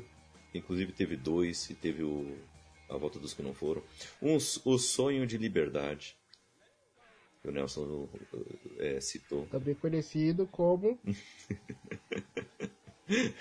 Trocas Macabras. A Metade Negra. Sonâmbulos. Caramba, tu vai ler a lista toda? Meu, tá no final. O Passageiro do Futuro. Gente, como esse cara escreveu tanto livro? E Tudo comprido. Louca Obsessão, que é o Misery que o Nelson acabou de citar. Ele era meio. Ele é meio Agatha Christie, né? Agatha Christie, eu acho que ela ia no banheiro e voltava com um livro. Você escreveu esse livro? Então, mas pera, pera, pera, pera, pera, pera, pera, pera, pera. Eu vou defender a ruidade do Stephen King. Primeiro que todo livro dele é a mesma coisa. Segundo, que ele escreve um livro por ano. E terceiro, que muitos desses filmes não são baseados em livros, são baseados em contos. Então ele faz o ele faz um livro, no caso ele fez aquele o conto dos ossos malditos, se eu não me engano, que tipo o Pet Cemetery tá ali, o Nevoeiro tá ali, você tem vários contos que acabam virando filmes, mas que são contos. Ele tem um projeto pessoal dele que, se eu não me engano, ele vende é, os contos dele que nunca foram adaptados para estudantes de cinema adaptarem por 10 dólares. É verdade, ele vende por 10 dólares. Então, tipo, você consegue escrever. Uhum. Você consegue escrever um conto em um dia. Você dá uma sentada ali, vai, escreve 20 páginas, beleza, vende. É, pior que mesmo. É. A Criatura do Cemitério. Ó, tô continuando. Filme de Meu 80. Creep Show, show de horrores. Antologia de terror. O... Tem direção de George Romero e roteiro próprio de Stephen King. Cinco histórias, duas baseadas nos contos Weeds, em Crate e as demais escritas especialmente para o longo. Olha só. Contos da Escuridão. Cemitério Maldito. Olha aí aqui, ó. Pet. Cemetery. O Sobrevivente. A Hora do Lobisomem. A Return to Salem Lot. Conta comigo. Comigo. Conta comigo. É, melhor dizendo. Conta comigo é um Goonies reverso, só que no caso o Goonies não é dele. Então tá valendo. Comboio do Terror. Olhos de Gato. Meu Deus, não acaba mais. Chamas da Vingança. Não, não acaba. Chamas da Vingança, que Eu falei pra você. não é do. Gente, Denzel mas é pra você torturar alguém, tipo, mas não, hoje eu vou, eu vou, eu deixo você sair. Assim que a gente assistir todos os filmes baseados nas obras de Stephen King. Que beleza. Bom castigo Pronto, que eu. Não, muitas, você- pessoa- muitas pessoas gostaram de ouvir isso. Não, mas uh, só deixar ela sem comer até terminar. Ô louco. Colheita Maldita. Cujo. Ah, tem um filme. Christine, todos têm. o carro assassino. Mas todos são filmes. A Todas hora são da as zona morta. adaptações. A hora da zona morta. E acabou. Ai, Glória. Não, eu até, até tava afim de assistir os filmes adaptados de Stephen King, mas caramba, São muitos. são muitos. Créditos ao Omelete, que fez essa lista e está disponível lá no site deles. Quem quiser conferir também, tem uma breve descrição de cada adaptação. É legal. Se você tiver tempo, Ô Raquel, posso te contar um segredo? conte. Segundo a lista do Wikipedia, o Kaique leu uma lista incompleta. Olha. Sério? Mas que ótimo. Tem muito mais, cara. Tudo bem, a nossa fonte foi o Omelete, gente. Qualquer coisa pode reclamar com a fonte, tá? Não temos problema quanto a isso. Pode reclamar com a fonte. Ah, ah, Cruzes. Tchau, tipo aqui. Já falamos demais de você. bem isso. Mas caramba, é muita coisa. Rapaz. Mas me diga aí, Nelson, você acha que no geral os filmes são bem adaptados? Ah, a gente já falou até do caso do Iluminado, mas agora já lembrando dos outros. Ou você acha que não são tão bem adaptados assim, ou, ou que tem muitos altos e baixos aí? Ah, são bem adaptados ou mal adaptados, eu não saberia dizer, porque eu não li desses livros. Que eu posso dizer que 80% disso aí é um bando de porcaria. O Pet Cemetery é um exemplo. O original é uma merda e o recente é pior ainda. Tipo, É muito raro você encontrar obras do Stephen King que realmente foram. São obras cinematográficas boas. Por isso que o It, quando ele é lançado agora, ele fez esse barulho que ele teve. Ah, não, mas. Inclusive, Denúncia, Um Sonho de Liberdade está em primeiro lugar como o melhor filme do- da lista da IMDB. É talvez a maior atrocidade que eu já tenha visto na minha vida. Ah, não, mas o filme do Iluminado é muito bom. Assim, Sim, você pode, você pode contar 10 filmes do, baseados em obras do Stephen King que são realmente muito bons. agora Carrie Estranho eu acho meio Iluminado, Você pode falar o Carrie, a Não, não acho ele tão bom. A Carrie Estranho, assim, a história dele não é muito, assim, uau. Porra, é- ela é a Jean Grey extrema. Ah, ah, mas não é tão bom. Não, para. Não, não é tão, Carrie é foda, Carrie é foda. não, não é tão bom. A Espera de um Milagre é muito bom. História de um milagre é bom. Olha lá vai. Oh, a alma hater do, do Nelson se revirando dentro do corpo dele. Meu Deus. Eu gosto da história de milagre. Aliás, olha aí, Kaique, olha a minha teoria de volta. Ah, O It ah. é um Carrie extremo, reverso. Carrie? Por quê? Exatamente. Também é uma obra sobre a perda da inocência e sobre a puberdade. Só que no caso a Carrie ela acaba sendo pintada de vermelho pra poder fingir a... que ela tá tendo uma menstruação. Enquanto no It eles derrotam o Pennywise dando aqueles beijinhos em qual eles deixam. No livro eles fazem uma mini surubinha. Mas aí eles conseguem ganhar do, do Pennywise fazendo isso, cara. É a mesma coisa. Inclusive no It também tem cena, de, é, cena do banho de sangue da menina. Quando ela tá no banheiro e tá, e começa a regurgitar sangue do ralo. Hum. O Ah, problema mas- com mas- Carrie também não é esse. Não, tem. mas ó, Stephen King, é, ele escreveu 15 cenas na vida. Aí ele vai trocando as cenas de local e cria novos livros. Olha só, que coisa. Mas o, o mesmo não pode ser dito de O Poderoso Chefão, dirigido por Francis Ford Coppola. Péssimo. É A vinheta do Nelson tá da hora. De 72 esse filme, baseado em, de, num livro do mesmo nome de Mario Puzo. Eu estou com um Aliás, eu livro... não cantei no Blade Runner, eu sou um idiota. É verdade, hein? É, faltou Blade Runner. Mas o, eu tô com um livro aqui de Poderoso Chefão, mas ainda não o li. Eu tenho que ler também. Sou uma vergonha, tenho que ler esse. Ai, ai. Mas o tá aí uma obra que fez muito sucesso. Muito sucesso, Poderoso Chefão. O, mas ó, o livro, se eu não me engano, tem o Poderoso Chefão e tem o, o tem mais um livro também. É, a- a volta Continuando a história. É, se eu não me engano, tem mais um livro, então continuando a história. Mas é bem e, grande. e são três livros. Não, os três livros, ó. São três filmes.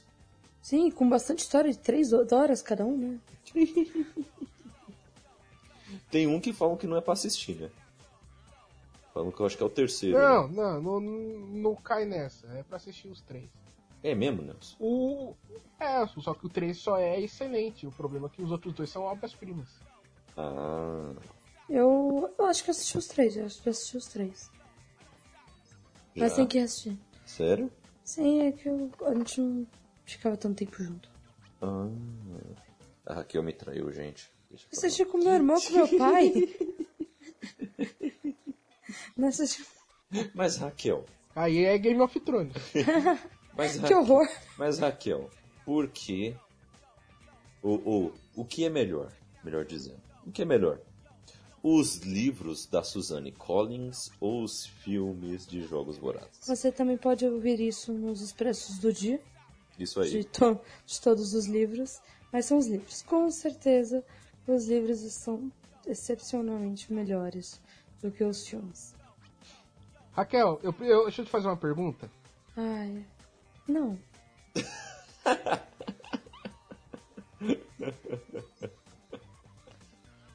Então, Nelson, tchau. Tá, vamos para o próximo. Próximo tópico. Esse tópico você pode ver nos expressos onde o Nelson não está. Não, mas eu gosto de criar polêmica. Nelson, os filmes de, de Jogos Vorazes são melhores do que os livros? Cara, nos livros de Jogos Vorazes tem a Jennifer Lawrence? Não, tem a personagem dela. Ah, Não tem a Jennifer Lawrence. Nos livros tem o assovio da Jennifer Lawrence fazendo o tordo? Aquele. Ele não consegue fazer uma sonoplastia bem, né? O assobio tem, só não tem como a gente ouvir como é que é. Os, Pô, dois últimos fi- os dois últimos filmes são. não são bons, mas é porque também eu achei o último livro meio arrastado. Que? Eu gosto do último livro. É que o meu favorito é o primeiro. Não, o realmente, meu favorito os é o dois filmes são segundo. bem ruins. Mas o filme, o primeiro filme e o Em Chamas, como filme, eles são Não, bem Em Chamas é um filme incrível. Eu, gosto muito do filme do Em Chamas. Dos filmes, Não, meu o filme é de Chamas. É, é muito incrível. Ele é, tipo, muito parecido com o livro. Eu gosto mais Não, do não, livro. o filme, o filme não tem que ser incrível porque ele parece com o livro. Pô, olha você errado aí. Olha lá! Não, cala. No caso de uma releitura, Não, sim. Nelson, Olha como você cala. tá errado. Olha como você, Você tá tá errado. Você tá errado sabe disso. Ai meu Deus do Você- céu. Eu gosto muito do segundo livro, Ah, eu gosto muito do, do Em Chamas. O segundo livro é muito. É muito legal. Mas, Nelson, me diga uma coisa. O que são melhores? Quais são os melhores? O, o que é melhor? Os livros de Harry Potter ou os filmes de Harry Potter? Aí depende. Justifique sua resposta. Justifique sua resposta. O- Os livros de Harry Potter, eles, eles são uma linha bem reta. Tipo, ele não tem nenhum que seja muito superior ao outro do que. ah, eles são. Eles estão ali no bom. Enquanto os filmes de Harry Potter você tem alguns poucos que passam dessa linha, por exemplo, Prisioneiro de Azkaban, ele é um filme incrível. Ah, por favor. Em alguma coisa a gente concorda na vida. Em alguma coisa. Não, Prisioneiro de Azkaban é um puta filme corajoso. O Alfonso Cuarón mostrando ali como que se dirige fantasia. E. Vamos ver um outro filme. o- Acho que talvez só o Prisioneiro de Azkaban ele fuja. né? eu, eu gosto muito do Enigma do Não, o Príncipe. Relíquia da Morte parte 1 é muito, é muito bom também. Agora, na, nos outros livros, tipo, você pega o Ordem da Fênix, por exemplo. O livro é muito interessante, o filme é uma merda. O Enigma do Príncipe é a mesma coisa, tipo, o livro é incrível. Incrível, incrível, incrível. O, é o melhor livro da série, é o Enigma do Príncipe. E o filme Concordo. é horrível. É, mas o filme já não, não diria horrível, mas o livro realmente é o melhor da série pra mim também. Nossa, mano. ah, Aquele diretor, o David Yates, ele é muito fraco. O trabalho que ele tá fazendo agora em Animais Fantásticos só provam isso. O cara não consegue, meu. Ele dirigiu, já dirigiu cinco uh, Harry Potters e não consegue, não entende. Mas o primeiro Relíquias da Morte é de quem? Primeiro que a Relíquias da Morte é dele. Ah, ele acertou, né? Ali é o ponto fora da curva, ali é, sei lá. Aí eu indo contra as minhas próprias convicções, ele funciona muito porque o primeiro filme, Relíquias da Morte Parte 1, ele é muito ipsilíteres do que acontece no livro. Ele só adiciona uma cena que o Neville Longbottom no livro só aparece na batalha final e no, e no filme eles sentiram que tinha que dar uma importância para ele, mostrando que ele era o, o líder da resistência de Hogwarts. Mas de resto ele segue quase que literalmente o que acontece no livro e o que acontece no filme. Aí no segundo que eles tiveram que voltar a ser eles mesmos, aí. Foi tudo pro caralho. que situação. Próximo tópico. E você, Raquel? Eu não li ainda Harry Potter. Ah. E você, Carolzinha? Ela já falou. Ah, Igualmente. Ela já falou que não leu também. Entendi, entendi, entendi. Eu já li todos. Mas eu concordo bastante com o Nelson. É, essa é a minha opinião também, igualzinho. Só não acho o Enigma do Príncipe tão ruim. Mas eu também acho que poderia ser melhor. Ordem da Fênix também eu acho que poderia ser bem melhor. É, acontece muita, muita coisa. Nossa, Ordem da Fênix é um pecado, cara. Ordem da Fênix chega a ser vexatório. Ordem da Fênix talvez seja o livro menos engraçado do de todos os sete. E ele fica colocando vários. Tipo, sério, você imaginou a Dolores Umbridge daquele jeito? Não. A Dolores Umbridge ela parece simplesmente uma vovozinha daorinha e que de repente vira um. Mano, no livro ela é sinistraça todo tempo. É. Ela parece aquela tia velha que fica no ponto de ônibus é, falando sozinha com o rádio, tá ligado? Então, Periférica da Serra é assim, gente. É isso. Ah, Não, todo ponto de ônibus tem a tia velha que fica com o radinho, escutando louvor e falando sozinha. É que assim, no, onde você mora, você tem poucos pontos de ônibus. Em São Paulo não é assim. Até porque essas senhoras estariam mortas se elas estivessem muito tempo nesses pontos de ônibus. É, o bagulho é doido. E eu quero saber de vocês uma coisa que é óbvia. Os livros são muito melhores do que a série de Game of Thrones, certo? Certo. acredito que sim, também não, não li. Mas com certeza sim. Por enquanto só li o primeiro, mas. Ah, gente, eu pensava que eu ia achar muito maçante o George R. R. Martin. Mas ele é sensacional. É impressionante, eu não sei o que ele, o que ele Ah. fez, que alquimia que ele faz naquelas tintas da, para imprimir as suas letras no, no papel, porque é impressionante. Ele fala de muita coisa. Eu li agora Fogo e Sangue. É um livro, assim, para quem não curte, eu não recomendo ler esse livro. Porque ele é um livro em que é um, um livro dentro do livro. É, esse livro ele está dentro do cânone de, de Guerra dos Tronos, dentro de Crônica de Gelo e Fogo. É, foi escrito por um arquimestre da Cidadela, contando a história da dinastia Targaryen, até um certo ponto. Desde o Aegon Conquistador até um pouquinho ali, é, o da, da Daenerys, digamos, né? Tata- Tataravô. E, e assim, é um livro muito com uma pegada histórica. Ele é um livro que tem poucas falas, é muita descrição, mas caramba, como é que ele consegue? É viciante a leitura dele. Não, o, a descrição do George R. Martin, ele descreve tanta coisa, mas tanta coisa. E é engraçado, por exemplo, eu gosto muito dele gosto muito do Tolkien. E eles são totalmente opostos um do outro. O Tolkien ele descreve tudo com suavidade. Você escreve, você se sente anestesiado. Eu, eu, eu leio o George R. Martin e eu tenho vontade de aplaudir. Mas é porque eu gosto de um tom um pouco mais ácido Digamos. digamos, quem não tem esse tom assim, um pouco. É, ele, é, não faz descrição, não é da mesma maneira. Você não vai se sentir anestesiado com a, com a leitura dele. Você vai se sentir conflitante, vai. É, é uma sensação muito legal. Eu gosto muito. O Kaique vive. Eu às vezes parava pra aplaudir. Eu às vezes paro pra aplaudir e choro de emoção de tão lindo que, que foi. Mas não exatamente porque foi lindo no sentido normal da palavra. Usual. É, mas é viciante, é viciante que ele faz ali pra você continuar lendo, sabe? O, É, é o muito que eu legal. acho que ele destrói, o, o que o George Martin destrói, é que a, como ele consegue mostrar tantas perspectivas de uma maneira tão boa. Uhum. Não, não dá pra acreditar que ele consegue. Ele, você lê o livro, você concorda com todos os personagens. Você entende todos. Todos, menos a Sansa. Que a Sansa é muito chata. Ai. Agora, tirando a Sansa, que você quer que ela morra, agora os outros, você entende cada um deles. Mas Sansa dá pra entender. Você pode querer não, que ela depois, morra, mas dá não, pra você depois, entender. não. O primeiro livro não. Não, No primeiro livro, Ah, não. no primeiro dá pra primeiro livro, nossa, na hora que o Clegane tá dando patada nela, tá assim, vai, cara, mata ela. Não, tudo bem. Mata. Mas aí, ó, tudo bem. Eu acho que a maioria de, de quem leu, a maior parte de quem leu, concorda contigo. Eu só tô falando que, tipo, dá pra entender mesmo, assim, porque ela é daquele jeito. Entendeu? É isso que eu tô dizendo. Ah, Você leu, Nelson? Não, cara, eu tô. Eu comprei o livro 2, 3, 4 e o 5. Eu tô esperando conseguir comprar um agora. Pra começar a ler. Meu, tá baratinho. Tá é que tava em promoção. Tá facinho agora. E, mas agora uma pergunta muito difícil. É, agora tá. Muito difícil pra vocês. O que é melhor? Os filmes de Senhor dos Anéis ou os livros? livros.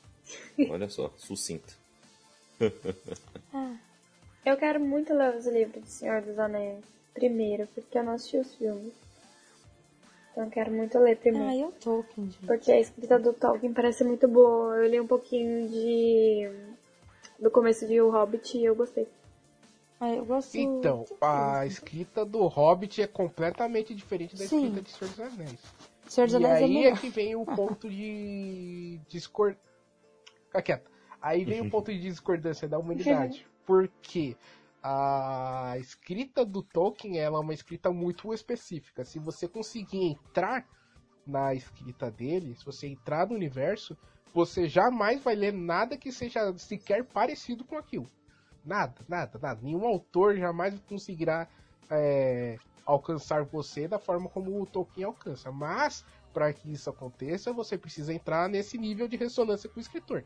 E que não é uma coisa muito fácil de acontecer. Uhum. Porque é uma escrita muito cadenciada, ele é muito detalhista. Eu gosto de, tipo, quando falo de Tolkien, tem um capítulo no Contos Inacabados, por exemplo, que ele dá três versões de por que, que uma determinada montanha se chama a Rocha do Careca. Então, tipo, não é uma leitura que seja. Ele tá, tá narrando lá que o Passo Largo tá andando com os hobbits, aí eles encontram uma flor amarela. Aí eles param pra analisar que aquela flor amarela, isso é, é tipo, virou clássico de RPG, ela não é dessa região. Aí ele começa a explicar por qual que é a importância dessa flor, por que, que ela é amarela, porque tá no meio do deserto, qual ela é usada para quê? Para fins medicinais? Teve alguma pessoa no passado que já usou aquela flor para algum medicamento? Então, tipo, a leitura dele é muito travada, mas quando você termina, pelo menos você leu, né, Kaique? Sim. Você termina bugado, porque é tão detalhado que você começa a achar, tipo, caralho, aconteceu isso, tá ligado? Tanta informação. Exato. Não, é muita informação, é muito. de- É muito. Tipo, se você pegar um livro de história hoje sobre a Segunda Guerra Mundial, você não vai ter metade dos detalhes que tem o Retorno do Rei, por exemplo, na Batalha dos. Tipo, tô- eu não tô falando de detalhe de batalha. A batalha é relativamente rápida, tem um capítulo só dos campos de Pelennor. Mas, tipo, você acompanha a movimentação dos exércitos de Rohan, saindo de Rohan, indo até Gondor. Aí ele descreve o medo da galera, ele descreve o caminho. Aí tem uma hora que vem um cara de, de Gondor com uma flecha vermelha. Aí ele explica o que, que simboliza aquela flecha vermelha. Aí ele mostra que o Telden fala: caralho, agora fudeu, a gente precisa acelerar. Então, tipo. Ele, não, ele poderia dizer só que, ai, e os cavaleiros de Rohan rumaram, é, foram em direção a Gondor. Aí usa um outro capítulo pra falar, sei lá, do Gandalf e volta, já tá, ou a galera de Rohan já chegou. Mas não, ele se preocupa em contar o que cada cavaleiro tava pensando, o que, que o Pippin tava pensando, o que, que o Merry tava pensando, o que, que a Elwin tava pensando, aonde tava o Aragorn, por que, que o Aragorn tava com cagaço de ir pra Gondor. Isso, isso, é, isso é complicado, cara. Isso é complicado e é foda. Dito isso, Hum, dito isso. Cara, sei lá, velho. Não sei. suspense. Ele simplesmente não sabe. Eu não sei, cara, porque, tipo, o filme, o filme é um acontecimento. Tipo, nunca vai acontecer no cinema novamente isso que aconteceu com o Senhor dos Anéis, que é ele mudar tanta coisa e mesmo assim ficar tão parecido os filmes com livros. E o. Ele muda a ordem de capítulo, ele muda a personalidade de personagem, ele muda é, local de personagem, ele usa personagens que não fizeram nada para fazer mais coisas, ele cria personagens, e mesmo assim fica tipo, cara, é isso aí, o livro é isso aí. Então. Eu acho que o livro, ele, por ser. Ele não são três livros, né? Ele é um livro só gigante. Ele tem uma fluidez melhor e o e o Peter Jackson tem um problema muito grande para terminar seus roteiros. Todo o roteiro dele é. O final é sempre questionável. Então talvez o livro seja melhor por causa disso. Não só por isso. ai, ai. Mas, além dessas obras, para terminar aqui, galera, vocês gostariam de citar mais algumas que vocês gostam? Ou alguma que vocês gostariam de citar de que, tipo, caramba, assisti o filme, mas o livro é muito melhor? ou comecei a ler porque assisti esse filme aqui. Gostaria de citar algo assim bem rápido para terminarmos? Ah, a Menina que Roubava Livros é um exemplo. O livro é muito bom e o filme não é tudo isso. Olha aí, bom exemplo. É, eu não assisti nem li. Por isso que não assisti. Né? Ai, ai. ai, ai. Eu também queria ler até o Extraordinário, só que eu achei ele tão fofo, assim, que eu falei, ah, talvez até assista o filme. Mas não, acho que não vou ler, não. É muito, muita fofura pra, pra ler. é muito fofo pra ler. É muito fofo. Tem um clássico moderno que não foi citado nesse cast, né? Nem começa. Qual? 50 tons de cinza. Meu Ai, Deus! Eu pensei que ia ser pior. Ai, eu pensei no pior. Ufa. Pensou em Crepúsculo? Eu pensei em Caixa de Pássaros. Putz! Meu Deus. Ah. que situação. Mano, caixa de pássaro parece interessante. Que ódio é esse todo aí, seu? Nunca entendi isso. Então, esse é o problema. Esse é o problema de Caixa de Pássaros. Que ele parece interessante. Mas você lê aquele livro e não é. Ai, ai. Mas não tem nada o... de interessante. Mas ele, gente, ele consegue errar em qualquer uma... aspecto. Eu vi uma crítica do Afonso Solano e ele diz que o, a escrita do cara é um pouco complicada porque ele foge do padrão. Quando a gente vai escrever fantasia, a gente tende a ter que explicar muito o universo. Não, não, que tá ruim mesmo. E. cara não tinha criatividade. Não, a, a, a, o universo dele não é tão original assim, mas a premissa é boa. O universo distópico dele não, assim. não tem distopia, gente. Ele não entendeu esse conceito de distopia antes de tentar escrever uma. Mas ele não é, queria fazer uma distopia, ele queria fazer um pós-apocalipse. São conceitos diferentes. Uma distopia é uma sociedade que foi rearranjada e ela é bizarra. O pós-apocalipse a gente Mas tá ainda assim, no pós-apocalíptico você tem que ter. Não, mas é que não, ele tava ali pessoas, no começo não. ainda do pós-apocalipse. Ele tava. Pelo menos no não, filme mas... mostra isso. Tipo, tá rolando o apocalipse. Mas é que é, tem uma continu... o, o tempo muda bastante dentro do, dentro do livro. Mas essa questão, no livro, tá, tem uma, eu acho que seria interessante se ele soubesse escrever, de dele intercalando os capítulos. Mostra um no passado, outro no futuro. O suspense dele é péssimo. Não tem uma coisa que você não adivinha antes. Não tem como você falar assim, não, isso aqui vai ser assim. Os personagens dele são totalmente rasos. É, bonzinho, malvado, bonzinho, malvado. Tu adivinhou o, o final? O final. O fin...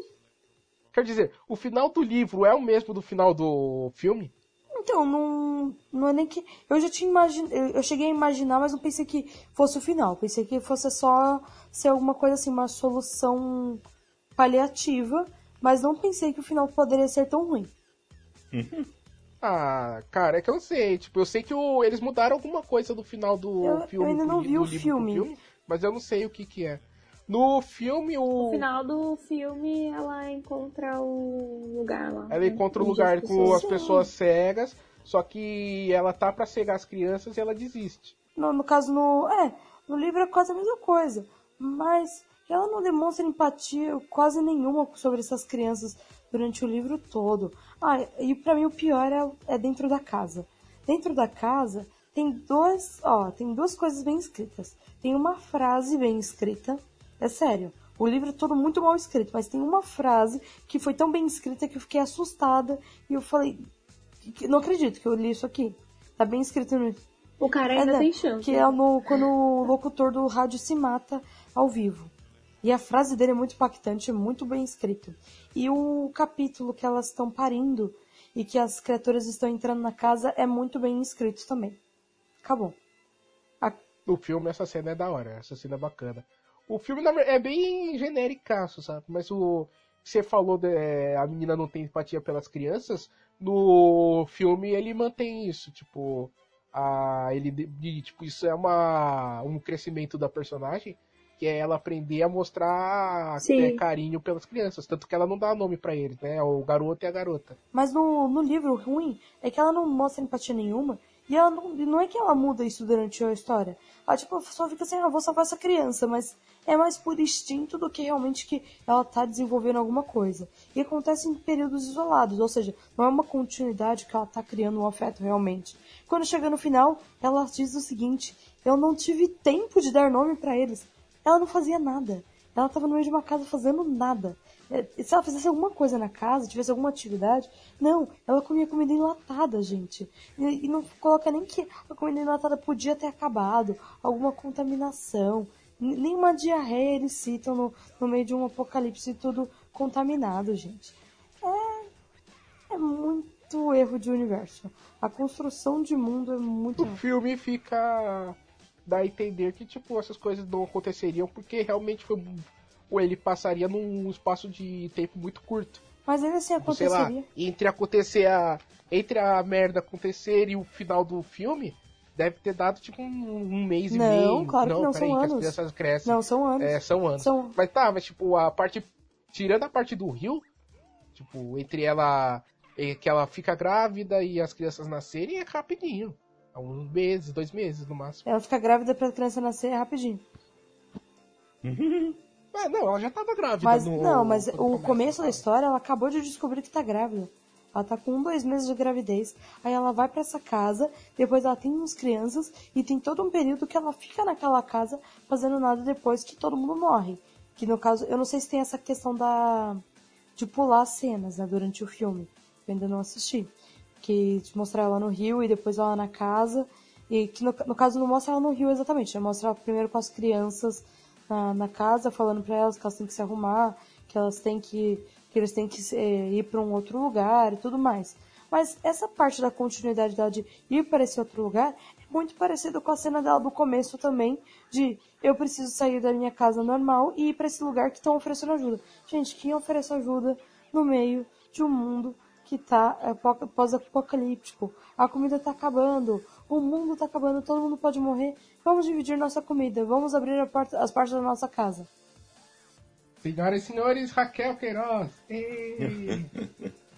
Não, não faz sentido, gente. Desculpa. Não tem sentido nenhum. Não, o, o roteiro do filme é mais bem estruturado, aparentemente, porque ele deixa bem claro quando a gente tá no futuro e quando a gente volta para mostrar como é que estavam as coisas antes. Sim. A fotografia modifica, o diretor consegue captar isso.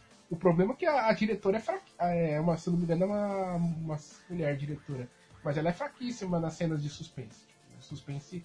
Tirando a cena da gravidez, que é tensa por causa da, da gravidez, que inclusive o, a galera compara muito com o Lugar Silencioso, né? Que aí é o contrário, é o John Krasinski gênio. A cena de gravidez ali é absurdamente angustiante. E no Caixa de Pássaros é mais ou menos, tipo... Ah, meu Deus, e agora? Daí, tipo... Eu sei que muita gente comentou que tem aquela cena do cara que tá assistindo as câmeras de TV e ele acaba se matando que no livro parece que é mais gore, tipo, o cara se explode nas cordas. Não, no caso, o, o livro não tá nas câmeras de TV, é de rádio, né? No caso, é um rádio e ele só só fala. Eu, eu acho muito bom porque ele fala assim, é, e, e isso que nós estamos, estamos fazendo. Somos manipulados por essas criaturas, agora estamos sendo controlados por elas. E nem sabemos quem são. E eu não aceito ser controlado por elas. Então, só tem uma maneira de de mostrar que não aceito. E ele só ouve o tiro dele. E depois as pessoas gritando: Ah, ele se matou, ele se matou no ar, ele tinha uma arma. E cortam um programa. Não, mas no, no filme tem um camarada, quando eles estão na casa, que eles estão fazendo os testes. Ah, eu ver... sei qual é. Ah, sei, sei. Tipo, eles já sacaram que se olharem pra. É, então, desse malandro ele fica fazendo esses testes, daí ele cria a teoria que, tipo, que isso seria um vírus, alguma coisa parecida. Então, tipo, ele conseguiria ver pelas câmeras de TV. Aí a galera amarra ele pra ele assistir, só que daí dá ruim, ele tá tentando se matar, tentando se matar, até que ele vai e se explode na cadeira. Não, não, no caso não é isso que acontece no, No livro. Na verdade, filme- esse cara, ó, pra- como eu disse, os personagens não são nem um pouco bem desenvolvidos. Então, assim, quando você vê esse cara na primeira vez, você fala, esse cara é malvado? Raposo, não pegue. Você olha pra ele e fala, esse é eu, Raposo. Todo mundo tá assim, bonzinho. good guy, good guy. Ninguém, ninguém é nem caótico. Não é nem. Né, não, não consegue, né? Todo, todo mundo é bonzinho, malvado, bonzinho, malvado. Chega nesse cara e fala assim: Ah, ele tá se fazendo de bonzinho, mas ele é malvado, hein? Repara bem nele. Aí depois é. E na verdade ele não fica louco por olhar para as criaturas. Ele realmente é louco. Que é o personagem menos mal desenvolvido da história. Né? Não que ele seja bem. Não, mas esse daí é o louco. Puta, esse, é o louco foi a pior coisa do filme. Não, ah, eu não achei. Eu acho que dentro do livro é o menos ruim. O menos ruim. Assim, ele é ruim. Se você comparar com qualquer outra história, qualquer outro autor com alguma continuidade e algum personagem bem desenvolvido, é ruim. Mas comparado aos outros personagens desse livro mesmo, aí sim ele é um bom personagem. É, é isso aí. Tá, Enfim, É eu aí. não gosto. É, Não, É. não me desceu. pronto. É isso aí. Então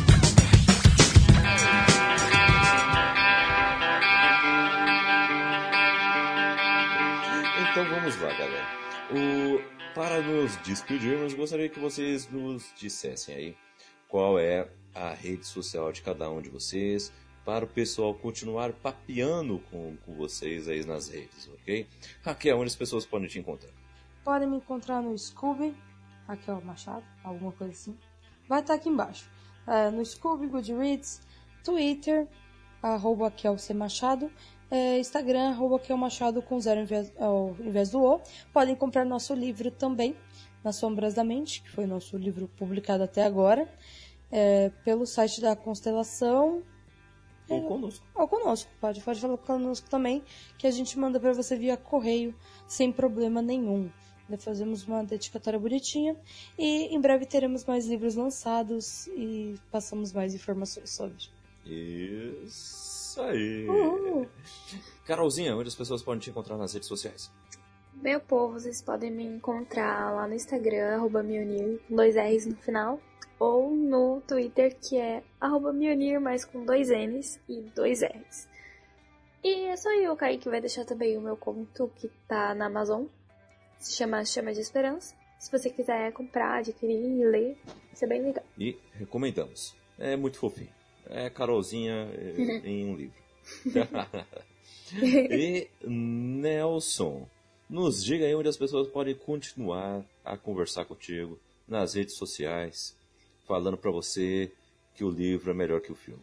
Ah, vamos lá, eu tenho o Instagram, que é o Nelson Underline Nascimento 06.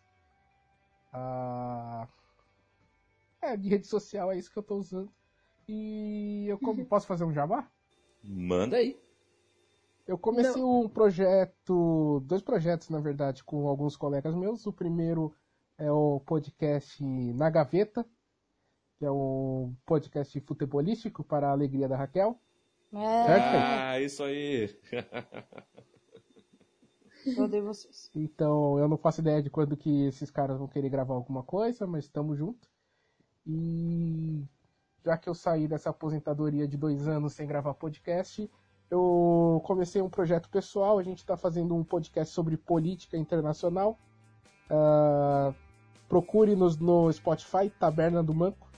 A gente tá vendo o comecinho ainda, mas já falamos sobre temas espinhosos como o G20 e sobre o relatório Miller. Tá bem interessante para quem gosta do assunto. Muito bem, olha aí. Links na descrição. Eu estou aí no Twitter e Instagram, arroba CKZKaique. Ah, também estou no Scoob e no Goodreads, ok? E é isso aí. O link para adquirir nosso livro está aí na descrição também. Ah, Não perca tempo, hein? Então, é isso aí, galera. E aí também pode papear conosco, todo mundo junto, lá no Cappuccino Lovers. Clique no link que está aí na descrição para adentrar este grupo no WhatsApp, ok? Só não sejam.